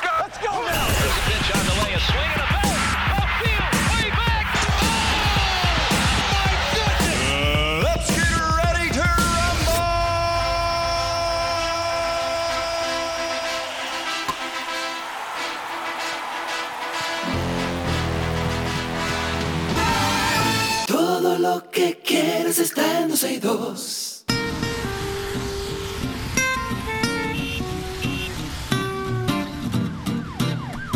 Estamos ya en Tránsito y Circo. El teléfono en cabina es 829-236-9856. 829-236-9856 para que nos cuenten cómo está eso allá afuera. Estamos hoy en cabina encerraditos aquí sin saber si llueve, si no llueve, si hay carros, si no hay carros, si hay motores. 829-236-9856. También estamos en perdón, en Twitter por ahí. Pueden cualquier comentario dejarlo a través de Twitter o de X. Mientras tanto, el ministro de Defensa, Teniente General Carlos Luciano Díaz Morfa, ha recibido en su despacho para reconocer al raso que comentábamos en el día de ayer del CESMET, del Cuerpo Especializado para la Seguridad del Metro y del Teleférico. El nombre de este raso es Michael Antonio Céspedes. Él, recordemos, lo comentábamos ayer, reportó a sus superiores el haber encontrado en la estación del metro Manuel Arturo Peña Batle un bulto con la suma de 517 mil pesos en efectivo. Espérate, espérate, espérate. ¿Y no eran 600 y pico? No, no, no. Casi eh, lo No que eran 600 y comentábamos ayer es que Le tumbaron hablábamos de- 100 fue, se quedó con- No, siempre se habló de esa suma. ¿Seguro? Sí. ¿No eran 600 y pico que tú mencionaste ayer? No, ayer yo decía casi 600 mil pesos, pero luego rectifiqué y dije 517 mil pesos dominicanos. El titular del MIDE ha reconocido el valor, la honestidad de este raso, el trabajo que realizó este soldado del CESMET. Es una acción que debemos aplaudir, sobre todo cuando es raro verlo. Pero es una labor encomiable que, mm, que ocurrió durante sus funciones de vigilancia. Cumplió este, este joven con todo el protocolo, se reportó a sus superiores, procedieron a devolver el dinero a su legítima dueña, que me da hasta curiosidad entender quién andaba con un bolso con 500 mil pesos. Pero bueno, al reconocer la labor y la honestidad de este miembro del Cuerpo de Seguridad, Díaz Morfa asegura que ese es el tipo de militar que tiene la República Dominicana, que asume con seriedad y responsabilidad las misiones que se le asignan para protección de la Yo me ciudadanía. imagino que algunos compañeros de ese señor, de ese oficial, le preguntan, ven acá, loco. ¿Y por qué, tú no te quedaste con eso? Si era pendejo. Ángel, buenas tardes. ¿Cómo estás, amigo? ¿Cómo está todo? pago este teléfono. Ajá. Porque me dejan mil horas ahí. Cuéntame, cuéntame, Ángel. Oye, a Karina felicidades, pero de su cumpleaños. Gracias. Aquí lo único que nos sirve en este país son los políticos y los empresarios, pero los ah, pobres son serios. Aquí lo que nos sirven son los políticos. Esos son los que nos sirven aquí. Bueno, muchísimas gracias por eso, claro que sí, Ángel, y perdona la espera. Ahí tenemos también a nuestra amiga Railsa People. ¿Cómo estás? ¿Qué de ti? Karina, esta noche no medimos, Karina, esta noche. Esta noche no medimos. Esta noche nos medimos, pero yo queriéndote tanto te tengo que decir, este año es verde, amigo. Está bien. Cuéntanos, Railsa. Esta mañana yo llegué como a una realización que yo dije, no puede ser que no nos merezcamos unos políticos que nos organicen este tránsito. Hugo hizo lo que pudo, pero no lo logró, no sé qué pasó ahí. Pero yo entiendo que el dominicano, todos ciudadanos, nos merecemos un político que organice este caos. Yo he hecho, yo, yo, yo, Raíl, se ha hecho una propuesta muy interesante de una, de una, eh, es un cinturón que le da, eh, que gira alrededor de la Luperón, la Kennedy, la Máximo Gómez y el Malecón o la 27. Uno de los dos. Es una, es un Se habló siempre cinturón de los pares también. Eh, de los qué? De los pares viales. Ah, también, exacto, de la Lincoln para arriba, la Churchill para abajo, la- eh, pero tampoco se hicieron. Entonces, eh, lamentablemente, ¿qué podemos hacer? 829-236-9856, 829-236-9856. Bueno, eh, un tribunal impuso una multa de nueve salarios mínimos, un año de prisión suspendida y la obligación de asistir a charlas a un agricultor por la tala de pinos sin permiso de las autoridades ambientales. Y se trata de José Miguel Mejía, eh, quien fue sorprendido transportando 23 trozos de la especie de pinos recién, recién cortados, sin contar con los permisos ambientales correspondientes, siendo arrestado por agentes del Servicio Nacional de Protección Ambiental, el CEMPA, en el sector de Los Quemados, esto es en el municipio Rancho Arriba, provincia San José de Ocoa. Esta información fue ofrecida en el comunicado que emitió la Procuraduría para la Defensa del Medio Ambiente y los Recursos Naturales. Desde el CEMPA se informó que el agricultor fue sometido a la acción de la justicia por el fiscal Rigoberto Santana del Rosario, procurador adscrito a la Pro, en, Pro Edemaren del Departamento Judicial de San Cristóbal. Buen precedente. Que no lo suelten y que No, no, no, no, quién es el dueño del camión. No, no, es que es que dice ahí que, Que es una, una prisión justicia. suspensiva. No, Ah, pero es una suspendida. Sí, entonces él no tiene que ir a prisión, es lo que tiene que usted. pagar nueve salarios mínimos y ya, punto. Pero le sale más barato pagar tranco. esos nueve, eh, nueve salarios mínimos porque él, gana más dinero con lo que se está llevando. Yo lo tranco. En la línea tenemos a nuestro amigo Javier. Javier, amigo, cuéntanos. Marlina, hola, ¿cómo tú estás? Hola. ¿Qué lo que es, Javier? Aquí en Easy men. Como debe ser, cuéntame. Me gustó la participación de. Ya, ¿de cuánto tiempo sí que esta, que esta niña no, eh, eh, ¿Quién? no iba por allá? Gaby. Gaby. Gaby. Gaby, Gaby. Yo me, Sí. me, me recuerdo de aquello tiempo cuando empezaron. Sí, hay, hay una cuestión ahí, sí. Mira, eh, bien por allá entonces todo. Dime. Di- Bien por allá en Santiago todo. No, Santiago está bien, hay un clima bien, bien, bien bueno. El sol está medio caliente, pero la, pero se refresca, no está, no está sofocante. Entiendo, entiendo. Bueno, pues muchísimas gracias, Javier, por llamar, Javier. 829-236-9856. Cuéntenos cómo está todo allá afuera. Mientras tanto, el ministro de Interior y Policía, Chu Vázquez, en el día de ayer estuvo hablando, dice que esa institución ha recolectado en los últimos tres años más de 16 mil armas de fuego, cuando según él el promedio anterior eran de 3.800 cada cuatro años. Según Chu Vázquez, esto quiere decir que en el país se está trabajando en la dirección correcta, en una gran alianza con el Ministerio Público, las Fuerzas Armadas, la Policía Nacional, y según él, el Ministerio de Interior y Policía está dando respuesta. 829-236-9856. 829-236-9856. El Ministerio de Salud Pública informó que se encuentra interviniendo el Politécnico profesora Ana Gloria de la Cruz de Estrella. Esto es en la provincia de Santiago, donde las clases fueron suspendidas ante la presencia de un brote de COVID-19. El doctor Eladio Pérez, viceministro de Salud Colectiva, fue quien corroboró esta información en donde se reportaron al menos 30, 30 estudiantes del, del de la Cruz Estrella que presentaron síntomas de coronavirus al afirmar que un personal de la Dirección Provincial de Santiago está localizando la situación para ofrecer un informe. Ya tú sabes. Bueno, 829-236-9856. Cuéntenos si hay tapones, si no hay tapones, dónde está la situación. 829-236-9856. Señores, parquéate bien, ¿Qué como parquéate habíamos dicho. qué? Espérate. Parquéate bien, regresa. Pero antes de dar esos detalles, está Rafael con nosotros en la línea. Adelante, Rafael, cuéntanos. Rafael. Franklin. Ah, Franklin, adelante. Hola, buenas tardes. Felicidades, Bienvenido. Karina. Gracias. Una pregunta, Sergio. ¿Por qué no se puede impo- imponer aquí la misma regla que, que está en, en Puerto Rico? Por ejemplo, allá está, está en- globalmente eh, el tránsito allá se va súper bien y esta isla es mucho más grande. ¿Y, y, pues, ¿y cuáles son esas, eh, eh, esas acciones? ¿Qué qué hicieron en Puerto Rico para mejorar el tránsito? Bueno, eh, las reglas, todas las reglas. Ah, no, pero imagínate tú, Franklin.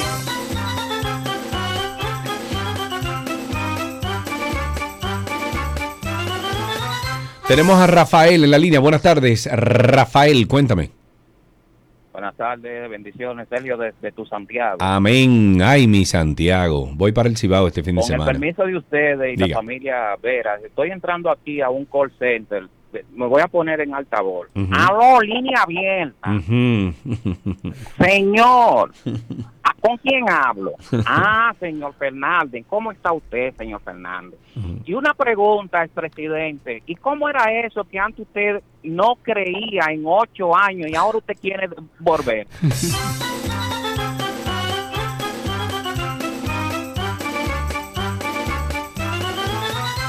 Tenemos a nuestra amiga Bernardita en la línea. Hola, Bernardita, ¿cómo estás? Siempre bien, Qué siempre bueno. presente, Qué- eh, oh, a ustedes. Hiciste lo que te dije, pediste la, eh, la prensa francesa. Lo vi, me gustó mucho, es una buena alternativa, déjame decirte. Está bien, está Pero bien. ya le di el tips a cualquiera de que pueda colar un café en cualquier parte del mundo. Claro que sí, que no fue con una Hola, media. Karina. Hola, Bernardita, Una bienvenida. Mira, cielo, yo estoy en la Gustavo Mía Ricard, aquí eh, a la altura la de la Gustavo. Plaza Joabra. Gustavo, tú sabes que a esta hora es que están cogiendo para cortar las ramas de los árboles a la hora de la salida de Pero Bernardita, ¿y a qué hora tú quieres que la corten? ¿En la noche? Ah, Cuando nadie está ahí. abusadora yo, ¿eh? Pero, pero ven, pero es que esas son las cosas. O sea, esas son las cosas. Y una mujer tan inteligente como tú, no, hombre, Bernardita. Por Dios.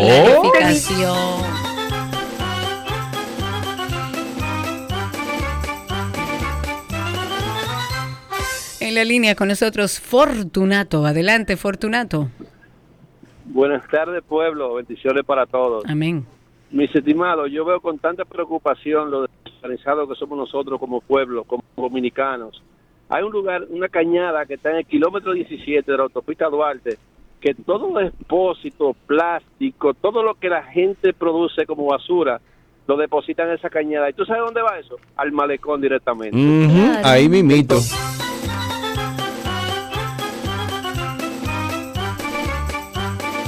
Seguimos tomando llamadas al 829-236-9856, 829-236-9856, nuestro teléfono aquí en 12 y 2. Estamos esperando sus llamadas eh, para que nos digan cómo está eso por allá afuera. Mientras tanto, algunas noticias, por ejemplo, el Intrant, eh, dice Karina ya que ha informado que busca eficientizar el programa Parquéate Bien valiéndose de aeronaves tripuladas a distancias.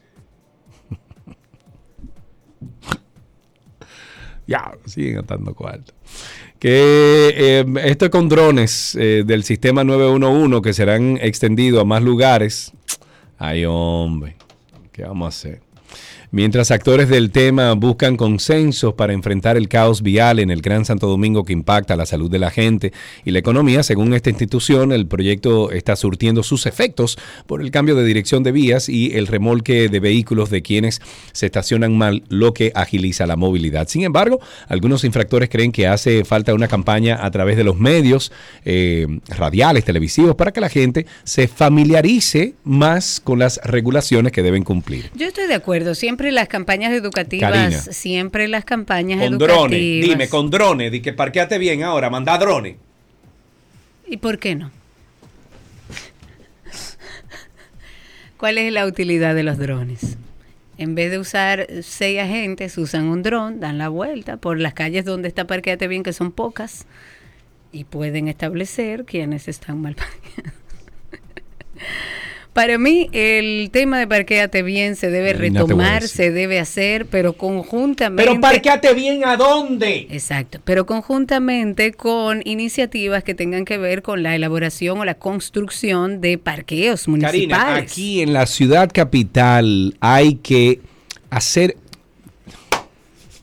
Uf, organízate. Mira, hay que coger la- el casco urbano de la capital, ¿verdad? De Santo Domingo. Y trazar líneas y calcular Y cada un kilómetro, cada dos kilómetros, lo que sea necesario depende de ese análisis. Y comenzar a comprar edificio y comprar casa y, de- y hacer parqueos, Karina. Cuando eso esté listo, espérate, cuando eso esté listo, entonces tú comienzas un programa como Parquéate Bien. Y eso de los drones, y, y- y conozco al director interino del Intran, eso es un disparate. Eso es pagatase 20 mil, 30 mil, 40 mil dólares. ¿Y cuál es tu sugerencia entonces? Si tú Pero no me está oyendo la sugerencia. ok, pero, tú- pero tienen que haber también acciones a, a mediano plazo, a corto plazo. ¿Qué tú harías si fuera director del Intran o A- del DGC? ahora mismo, Ajá, ahora mismo. yo entiendo que hay que corregir el flujo del vehículo, o sea, de los vehículos en el casco urbano. ¿Cómo se hace eso? Con lo que hablamos ahorita. La- lo- los pares, por ejemplo, la Lincoln para arriba, fulano para abajo, porque aquí hay un pro- problema de De flujo, claro de flujo. Pero aparte de eso, también hay un problema de que no hay donde meter los carros.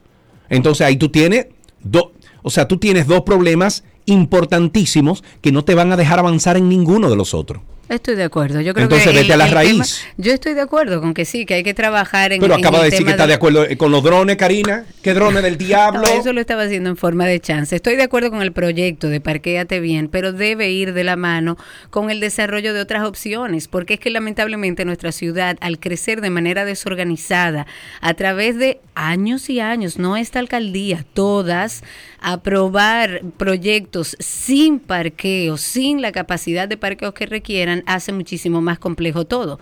Estoy de acuerdo con que hay que construir parqueos municipales, parqueos de acceso público, para que cuando usted le diga, usted no se puede parquear ahí, tenga la opción Claro. ese ciudadano de dónde parquear. Pero no dos parqueos, una calle que pasan 830 mil vehículos al día. O sea, no se puede. Vamos con Máximo, que está en la línea. Máximo, buenas tardes. ¿Cómo estás, amigo? Hola, buenas tardes, Sergio, relájate. No, es que me va a dar- es que Karina a veces me salta con una cosa aquí que, conchale, o sea, Sergio, imagínate. ¿qué vamos a hacer aquí en Punta Cana, con el cruce de cabeza de todo? No, no vamos a hacer nada. ¿Tú sabes por qué, Máximo? Óyeme, ¿tú sabes por qué, Máximo? Porque ahí en Punta Cana lo que se necesitan son, eh, sobre todo en el bulevar turístico, se necesitan ah, eh, semáforos inteligentes. Tú no puedes quitarle, tú no puedes quitarle a la vía principal que tiene Bávaro Punta Cana, que conecta Punta Cana y Bávaro, donde pasan todos los camiones, lo- lo- la- las guaguas turísticas, todo el mundo. Tú no le puedes poner unos semáforos de los años, de una tecnología de los años 80 que tienen un contador y entonces cuando tú vienes, por ejemplo, de Cabeza de Toro hacia el bulevar turístico, tú tienes la misma cantidad de tiempo, o sea, le dan 40, 50 segundos por cada vía. Tú no puedes hacer eso porque estás interrumpiendo el flujo principal que tiene. Bávaro Punta Cana. Perfecto, es que es que son estupideces que se resuelven de nada, pero cuando uno tiene una ca- cantidad de, de- de dirigentes políticos estúpidos, brutos, que lo que van es a la política a ganarse su dinero, entonces te- tenemos resultados como el que tenemos en el día de hoy. Vamos con Valentín, que lo tenemos en la línea. Adelante, Valentín, 829-236-9856. Es verdad que me va a dar una vaina, a ver si sí. Adelante, Valentín, cuéntanos. Buenas tardes, Karina. Buenas tardes, Sergio. Bienvenido. Sergio, yo a mí se me ocurre una idea, pero te la, te la voy, a, la voy a compartir contigo. Vamos a ver. Fíjate, eh, en, los, en, la, en las capitales modernas y actualizadas, como por ejemplo en Holanda, hay proyectos que utilizan bicicletas, es decir, ¿por qué no cierran calles como por ejemplo en la zona colonial, alrededor de algunas universidades y la, a- Valentín, para que Valentín, tú sabes qué es lo que pasa. Que, ahora mismo no se pueden, óyeme, eh, eh, gracias Valentín. Eh, fíjate, el, el, proye- el programa este de, ¿cómo se llama? La, la ciclovía. eh, es precisamente eso, darle una cierta importancia y, y validez y, y también cuidado a los que andan en bicicleta. Pero es que no funciona en un lugar donde hay un caos tan grande por un problema Donde no de caben flujo. los carros. Exacto. Y mira tú que no- yo soy una banderada de que, Yo de también. que habiliten espacios para aquellos que quieran utilizar Cari, transporte alternativo. ¿Desde qué año yo ando en moto? Cuando yo vivía aquí en la capital, No, ¿desde qué vida, año? desde que te De- conozco. desde que nosotros empezamos 12 y 2, eh, año 2008, que ya averigüé, está en la página. Ah, Eh, yo vengo en moto eh, al programa eh, desde el 2009-2010, desde, sí, incluso cuando me mudé para allá, para Puerta de Hierro. yo andaba en moto, porque es una delicia andar en moto en esta ciudad. Ahora está un poco caótico, pero hoy en día tú decirle a una persona que anda en bicicleta en una ciudad donde la gente se ve en rojo, donde los no, motores se no, ven es un peligro. es un peligro. Hoy es un peligro. Mira, ahí un amigo mío se accidentó.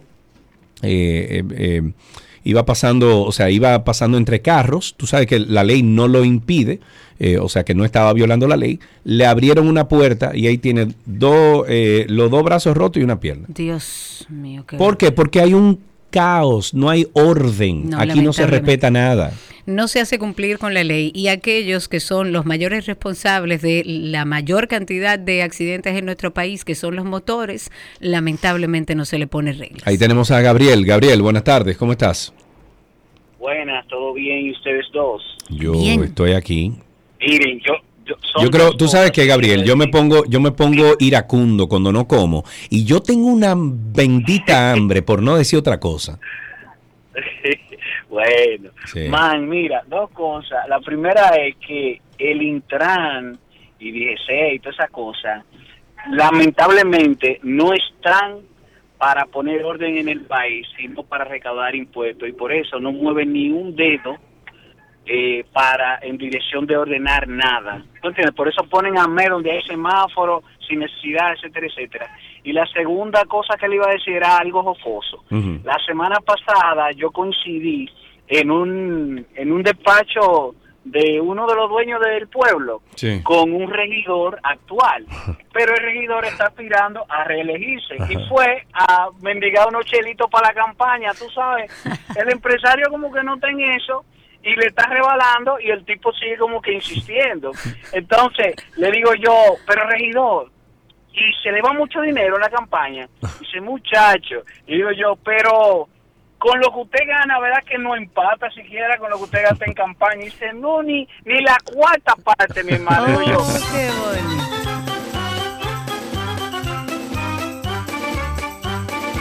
Vamos a ver, usa. Usa, risoterapia, respira, amigo. Voy a abrir una pregunta, la que le hice a Sergio. Si usted fuera el jefe del Intran. ¿qué haría para resolver el tema del flujo vehicular en nuestro país? ¿Cuál es la idea? Óyeme, Planteemos soluciones tienen, ahí Hugo hizo contacto con los matatanes de Google, con Waze. con Waze, con la gente de Google. ¿Qué pasó con eso? Porque eso fue otra no cosa que se anunció. habría ¿no? que preguntarle, pero cuando tú tienes una plataforma con una tecnología como la que tiene Google y la que tiene Waze, manito, ven, vamos, vamos a tirar numerito, tú tienes una plataforma de medición perfecta que nos puede dar incluso en una semana, nos puede arrojar datos importantísimos. Claro.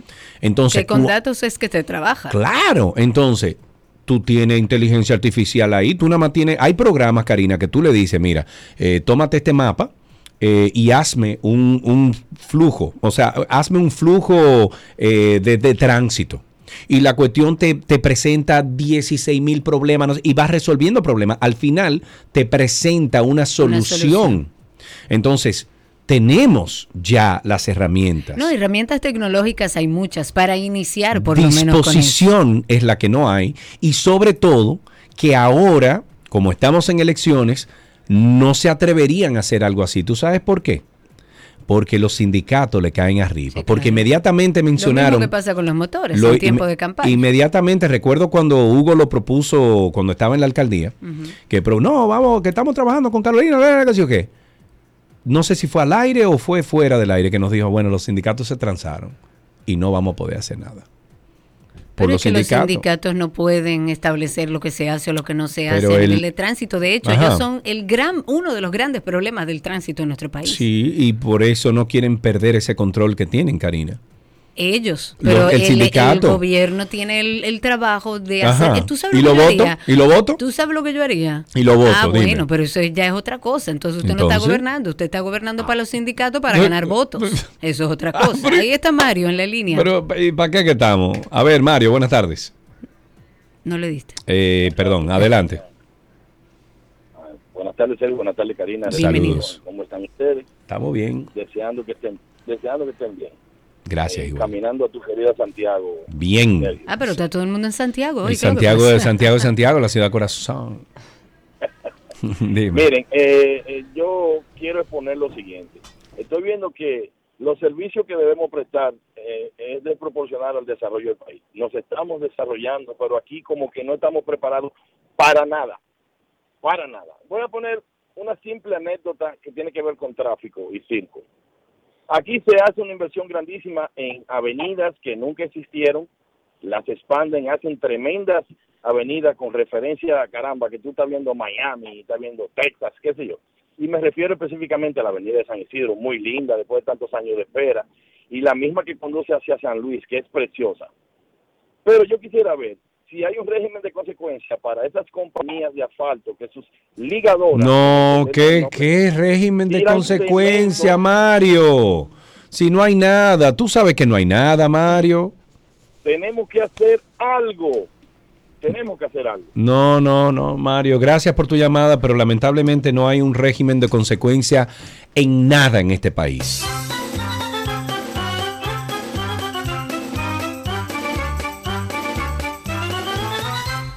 Varias cositas. eh, estamos ya finalizando esta parte de tránsito y circo, pero es bueno primero para continuar con la información que daba Sergio hace un momentito sobre el tema de la droga Tusi en nuestro país.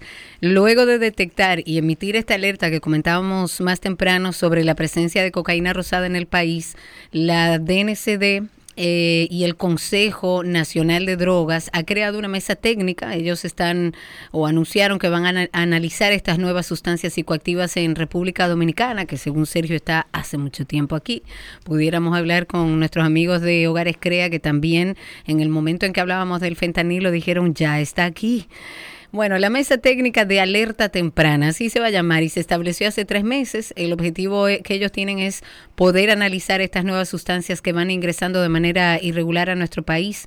De hecho, el director de esta entidad dijo que se ha detectado la presencia de esta cocaína rosada, conocida popularmente como Tusi, en el municipio de Verón, Punta Cana, en la provincia de la Altagracia. No se han proporcionado muchos detalles sobre cuándo se encontró ni si se han realizado arrestos en ese sentido, pero bueno, se supone que ya están trabajando con este tema. Ok. 829-236-9856, 829-236-9856, nuestro teléfono aquí en 262. Pueden llamar y decirnos cómo está el tránsito, cómo está el circo. Para aquellas personas que andan desesperados en el tránsito de Santo Domingo, escuchen.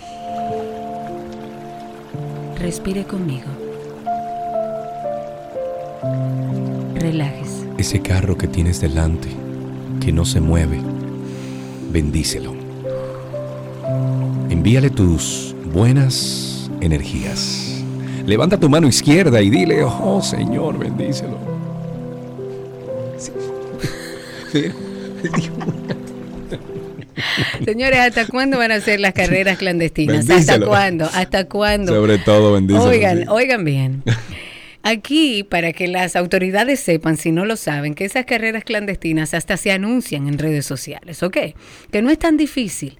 ¿La de los motores? Exacto.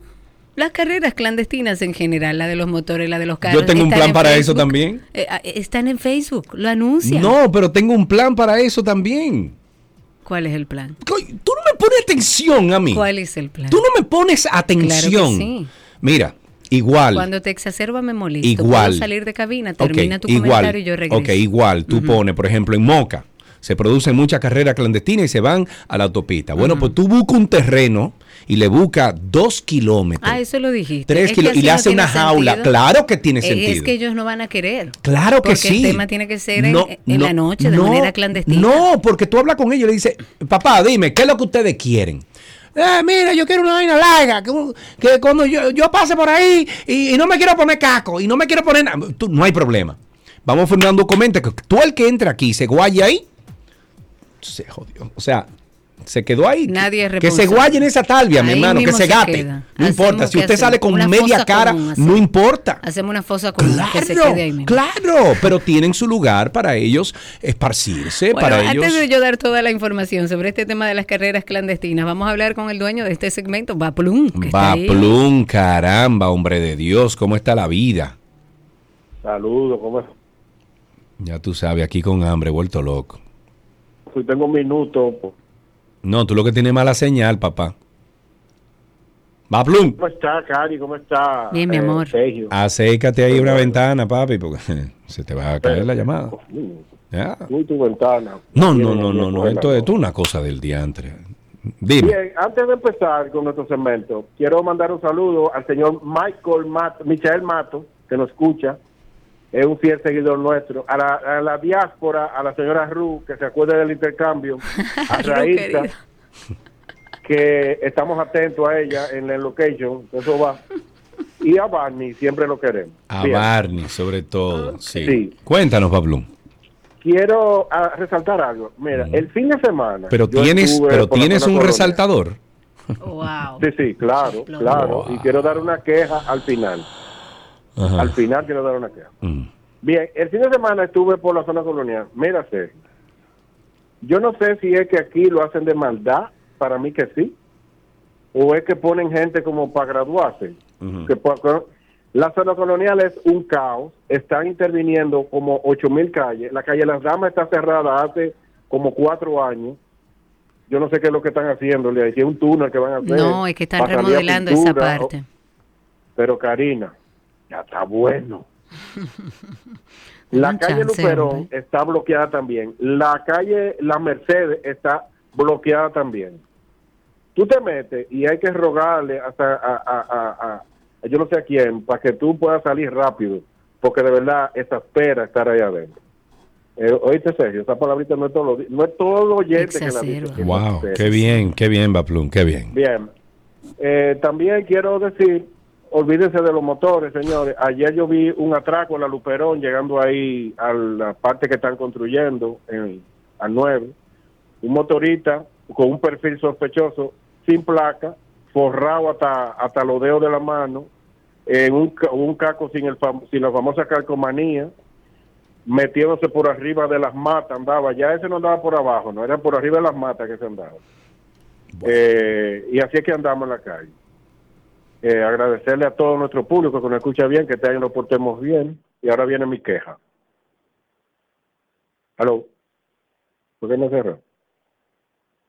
Ya lo, pero verdad lo de de la ventana.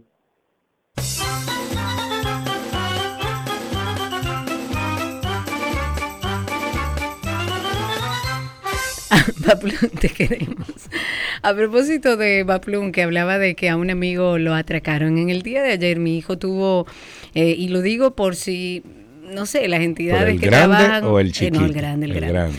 Eh, por si las tra- eh, entidades que trabajan con la seguridad ciudadana pueden prestar un poco de atención. Por los alrededores de Acrópolis, en esas calles internas, eh, están sucediendo muchos atracos. De hecho, en el día de ayer mi hijo había salido de su universidad, estaba parado en una de esas calles cerca de la Churchill y estaba con un grupo de amigos y notó a un- otro joven que no lo conocía, pero estaba ahí parado con un celular en la mano, parece que no sé si llamando un Uber o algo, pero estaba entretenido en el teléfono y mi hijo vio que pasó un motor y ese mismo motor se, se devolvió sin uno de los muchachos que venía caminando.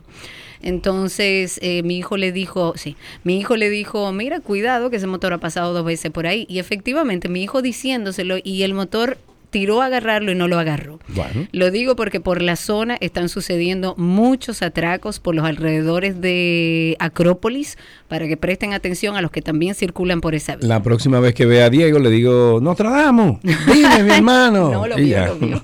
Pero usted nunca le ha dado un cariñito a su gordito, su gordito, su gordito. Había una vez un circo que alegraba siempre el corazón. Sin temer jamás al frío o al calor, el circo daba siempre su función. Siempre viajar, siempre cambiar. Otro país, otra ciudad. Es magistral, sensacional. Somos felices al conseguir a un niño hacer reír.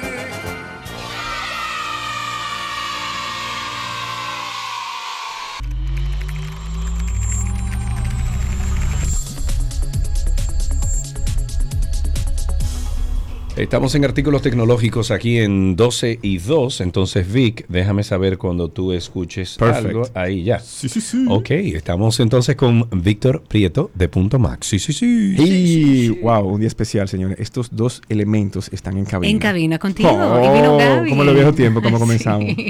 Bueno, empecemos a hablar de Apple. Apple Vision Pro, que eso es, bueno, el tema. Bueno, el Vision Pro, que ya eh, estamos a 17. Pasado mañana se pueden hacer las primeras preórdenes para recibirlos en los países donde lo van a vender. Creo que van a iniciar solamente con Estados Unidos. Y lógico. Y aquí hay unos datos interesantes sobre, tú sabes que cuando, o sea, sobre el método de compra y la precompra, la, el poder reservarlo para comprarlo. Esto pasa en Estados Unidos, las personas que lo compran y lo van a recoger a la tienda y todo lo demás, que lo reciben en su casa. Para ordenarlo, tienen como una, bueno, yo pensaba que era algo como para eh, no incentivar que alguien venga y compre todos, tú sabes. claro, Obviamente ellos tienen el límite, creo que te venden uno solo, eh, por, por cuenta y, y demás. Pero te, te hacen, eh, te exigen el Face ID, o sea que tú tienes que homologar tu cara, tu cabeza. Tú sabes que el Face ID tiene unos, eh, son como unos, unos rayos que te, te escanean la cara. exacto. Claro, y entonces ellos necesitan medir tu cara, tu cabeza, vamos a decir así, la circunferencia. Ah, o la- claro, yo creo que para habías ellos poder medir, eso, ujú. medir, o sea, y elegir el tipo de, de banda, de correa, Claro. de adaptador para la cabeza que llevan las eh, el- este casco, estas gafas, todo lo que tú le quieras llamar. Eh, le vamos a llamar esta computadora. De ahora en adelante, el Vision es una, Una computadora. computadora. Y en este caso, estaremos, a- o sea, estaremos recibiendo por primera vez a una versión Pro, ¿no? Esto con esto, O sea, Apple lo deja bien como claro. Pro. Claro, nace como Pro y me imagino que esto lo que Apple está planificando es pues introducir una versión más económica. 3.500 dólares más impuestos es un precio de Claro. inicio para meterse en la plataforma bastante alto. Pero bueno, Apple eh, no, lo, no sería la primera vez que pre- presenta un producto de este precio, pero sí de estas prestaciones porque es un producto totalmente novedoso. Entonces ya saben que para hacer la orden tienen que tener un teléfono o no pueden hacerla por el internet. Claro, a decir, eh, a ¿cómo mido tu cara? Tiene que ser con un iPhone en teoría porque te van a pe- pedir Face ID. Claro, ¿Sí? perfecto. Ok, ¿y qué más tenemos? Bueno, vamos a seguir con la Mission Pro y vamos a hablar de la última después. Pero esta semana está recibiendo personas como Sergio, que son de esos eh, eh, personas influyentes de los medios de tecnología. Yo no me considero todavía como- algo como tal, pero en Estados Unidos están recibiendo los demos del Vision Pro y no que se los están mandando a la casa para que ellos los prueben. No, no, no, no. ¿Cómo? Porque ahí se lo podrían prestar a otra gente y demás. Ellos están citándolos en algunos sitios cerca de sus casas o el Apple Store que esté más cerca de ellos y le dejan hacer un demo. Normalmente se lo prestan como por 30, 40 minutos, una hora. Y bueno, ya uh, eh, varios de los eh, de esos eh, reviewers o eh, personas que comentan y dan- dan Youtuber, opiniones. youtuber, sí. sí. más o menos. Pues se puede, Mm. se, se puede también eh, Youtuber. abarcar por ahí. Pero no solamente. ¿Y La qué- idea es que qué tal? ¿Qué han dicho? Ellos ya dicen, mira, esta es la tercera vez que me lo pongo. La primera vez tuvo una sensación, la segunda vez tuvo otra sensación. Y esta sensación, la última que tuve es, es que es pesado. Esto pesa. Pesa, o sea, le- el- cabeza. claro, estos Ya, lentes y ya, ya, con varias cámaras, varios Sí, lentes, claro, claro. eh, vidrio, pantallas, sensores de todo tipo, un computador, una batería. Tú como médico, entonces, eh, me imagino que ya... No, no, no. No, no, no, no, No porque por ahí. no, lo que pasa es que eso te va a poner peso a la cabeza. Indudablemente. Entonces, ahí ahora viene un problema, exacto. perdón. Entonces, imagínate tres horas, dos horas, porque, por ejemplo, yo los Bueno. quiero, yo los quiero.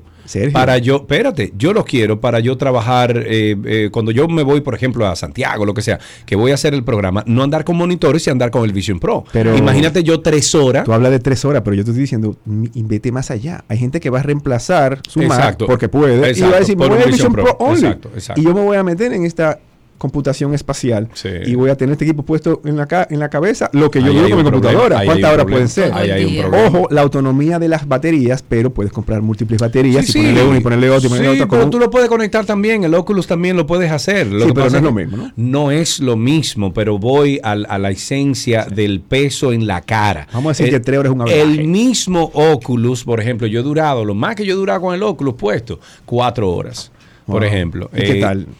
Bien, no es que estoy comodísimo, pero si eh, se están quejando de que pesa el Vision Pro, como tiene más componentes que el Pero Oculus, entonces me preocupa. Esto es alguien que lo, ha- lo ha tenido tres veces solamente y dice que esta vez lo que nota más es eso, pero obviamente se enfocan en el en el interface, la interfase que tú tienes al No, utilizarlo, sé, de tú claro. poner tus manos en el teclado. Dicen que la respuesta del equipo a la mano tuya que pasa por delante de los lentes Debe ser increíble. Ah, y que el tecladito todavía no está ahí. Tú sabes que hay un teclado que tú escribes como que en el Sí, aire. sí, sí, sí. Que Lo presentaron, pero dicen que miren, eso va a ser una versión 1.0 que nadie la va a usar. Señor, Todo el mundo va a querer a conectarle su ahí, teclado y su mouse inmediatamente. Y bueno, la última noticia que tengo, no la podemos dejar atrás, es que por primera vez, 2023, desde que existe la, la- la carrera de smartphones, ¿no? De Sí, venta sí, de smartphones sí. per se y de teléfonos per se, por primera vez Apple y el iPhone es el teléfono más Wow. vendido del Que, sí- año. que siempre fue Samsung, ¿no?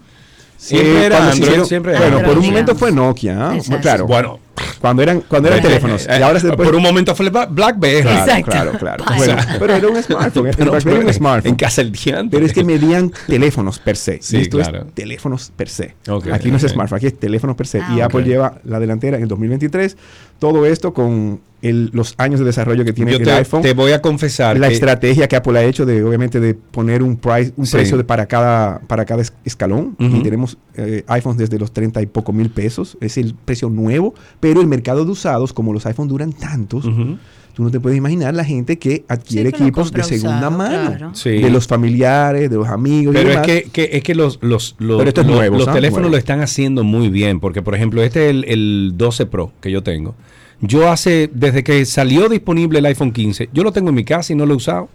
No lo, ¿Por qué? Porque me voy a tener que pasar.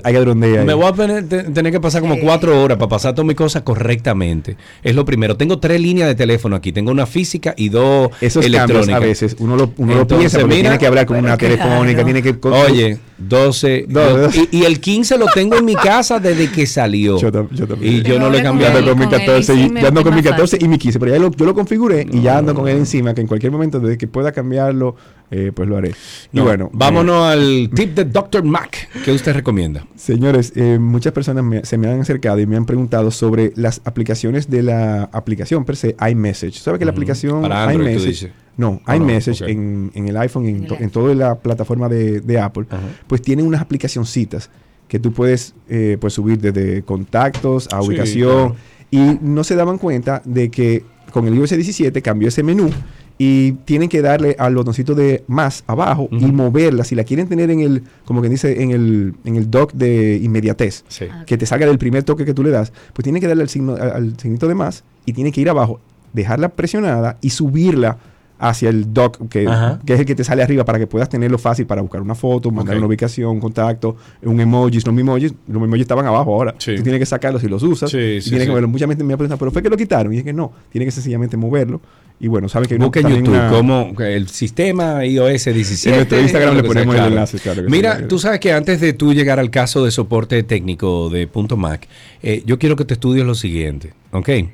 Yo he notado, y esto no es ahora, yo he notado durante años, pero ya lo he confirmado en los últimos dos meses porque he hecho el esfuerzo de, de analizarlo, que cuando yo cargo mi teléfono de, de un cargador de la, de, por ejemplo, de, de- o- overnight, pared. o sea, en la noche, por ejemplo, lo dejo cargando toda la noche y en la mañana yo lo desconecto, está al 100%. Él dura menos tiempo al 100% que cuando yo lo conecto a una batería MOFI inteligente que tumba la carga cuando el teléfono ya está cargado al 100%. ¿Habías escuchado eso, amigo?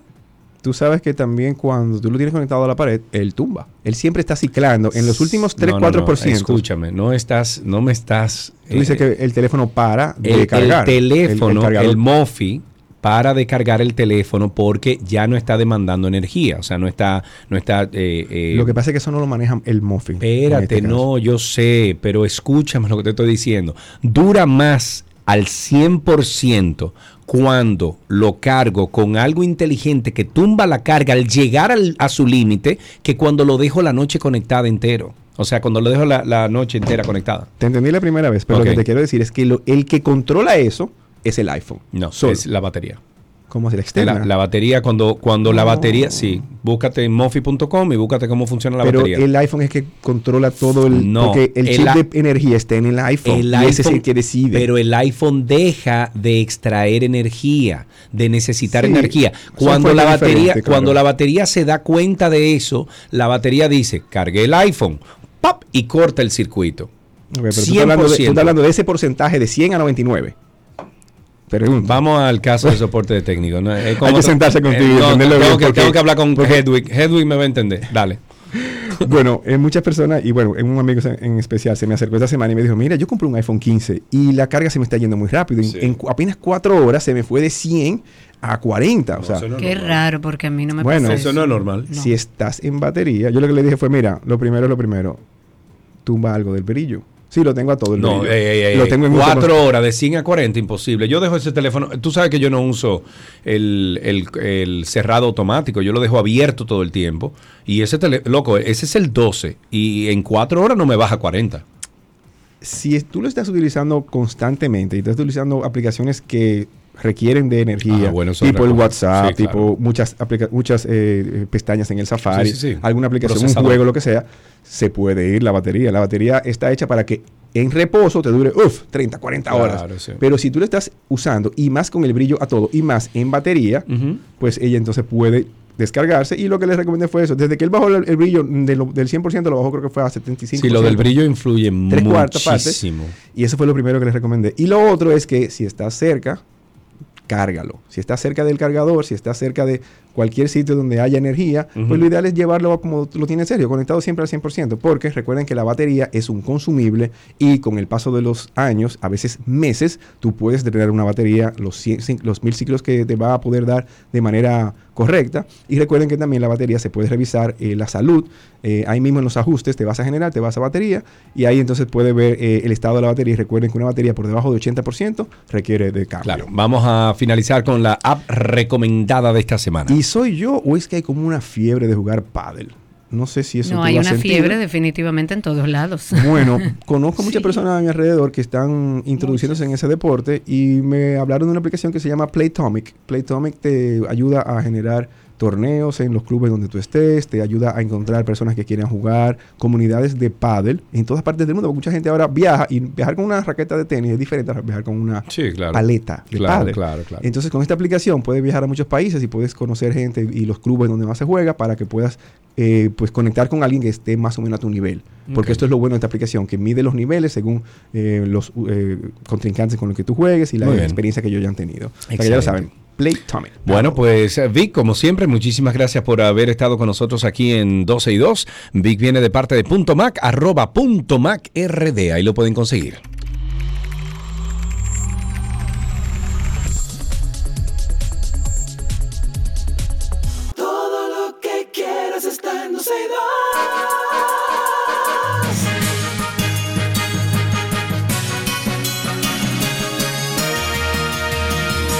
Aquí están las noticias actualizadas. Vamos a actualizarnos con Operación Gavilán. Gavilán. Mi paloma por querer ser gavilán.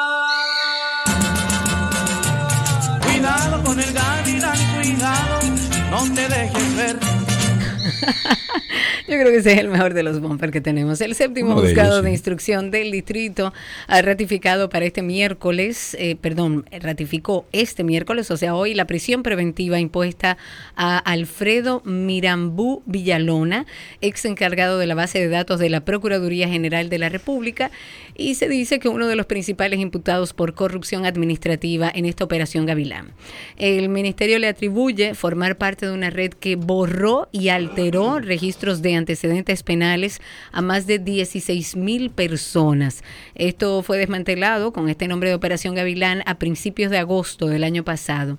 La procuradora de la Corte, de la Dirección General de Persecución del Ministerio Público, dijo que el juez valoró que los eh, presupuestos que dieron lugar a la prisión preventiva no han variado, así como también la gravedad de los hechos, ya que ese imputado era un empleado de primer orden, era encargado de la base de datos de la Procuraduría General de la República y la persona que tenía el poder para que el hecho sucediera. Ok, después del concierto de Carol G, los días 15. quiero ir. yo quiero ir Yo también. quiero ir, Gamal, los, días, manda. los días 15 y 16 de marzo, el Estadio Olímpico Félix Sánchez no será escenario para la presentación de espectáculos u otra actividad masiva, debido a que será intervenido para su reparación. Qué bueno. La medida se tomó debido a que a los requisitos para el montaje en el país de los Juegos Centroamericanos y del Caribe 2026, según reveló el titular del Ministerio de Deportes, Francisco Camacho, en una entrevista. El ministro de Deportes dijo que a partir de la fecha indicada no será alquilado una información que haya, eh, se ha compartido con los empresarios. Qué bueno, porque hace mucho que necesitaba un remozamiento. Oficiales de la DNCD incautaron 229 paquetes presumiblemente de cocaína. Esto fue un operativo de vigilancia eh, desarrollado en la provincia de La Romana. Estuvieron ahí unidades tácticas y de reacción de la DNCD luego de recibir algunos informes de inteligencia. Montaron una operación conjunta combinada en las costas del distrito municipal de Cumayasa y ahí apresaron a varios individuos que pretendían llevar hacia la vecina isla de Puerto Rico una, importante El ministro de la eh, presidencia, Joel Santos, ha dicho que buscan encontrar medidas a corto plazo que permitan la mejoría del sistema de movilidad y transporte urbano en la República Dominicana en el foro Movilidad Urbana. Es una iniciativa propuesta por el periódico Listín Diario. Según explicó, esta movilidad urbana es uno de los pilares estratégicos de este gobierno, que cerró el año 2023 con la aplicación de una serie de estrategias que tendrán frutos a mediano y largo plazo. Entre los planes que se han puesto en marcha, Santos señaló los corredores viales, la aplicación de la línea 1 del Metro de Santo Domingo, que indicó que va con muy buen ánimo, y la creación de la línea 2C, el Trébol, que remodelará la entrada de la ciudad y el teleférico de los Alcarrizos. La ONU dijo en su perdón, en su último informe económico un menor crecimiento de las economías de América Latina y del Caribe este año Pero República Dominicana, sigue en aumento. La primera, la Pero que bueno, fue con un aumento del 8% de crecimiento. Lo lindo de eso es que se vea reflejado en su ciudad. No, no, no, lo lindo de eso es que siguen, eh, siguen subiendo los, los eh, productos de primera necesidad. Eso es lo lindo de eso. Bueno, se habla de un aumento de un 1.6% del PIB regional, no dominicano, regional, frente al incremento estimado del 2.2% en el 2023. Este crecimiento económico de la región superó las expectativas en 2023 gracias a la resiliencia del consumo y la inversión, las fuertes entradas de capital y la solidez de la demanda externa, pero se verá afectado este año por diversos factores. El Senado de la República y la Cruz Roja Dominicana firmaron este miércoles un acuerdo interisti- in- interin- interinstitucional. Bien. De cooperación que tiene como objetivo promover la colaboración efectiva y sostenible que contribuye al bienestar de la sociedad dominicana y el fortalecimiento de la capacidad de respuesta ante situaciones de emergencia y salud pública. La rúbrica del convenio estuvo a cargo del presidente del Senado, Ricardo de los Santos, y el titular de la Cruz Roja Dominicana, Miguel Ángel Sanz Flores, en un acto llevado a cabo en el despacho del, del presidente del Senado. En el acuerdo, el Senado se compromete a promover la tipificación y donación voluntaria de sangre, fomentando y sensibilizando a la comunidad senatorial y sus dependientes. Ah, a donar sangre que van ahí en el Congreso.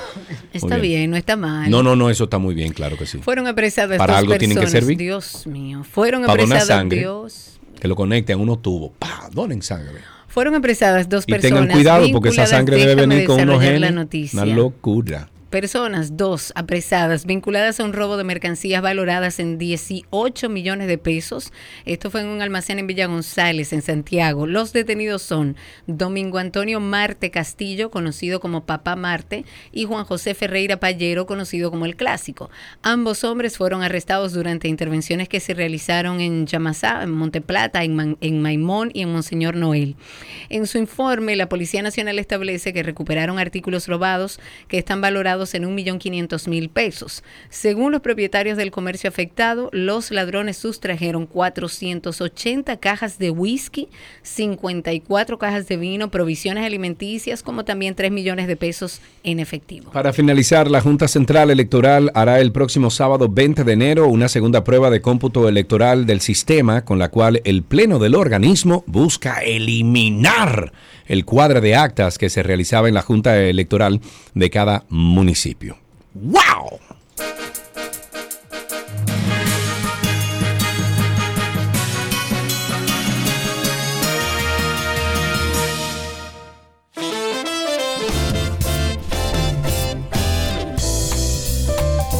Bueno, será hasta mañana.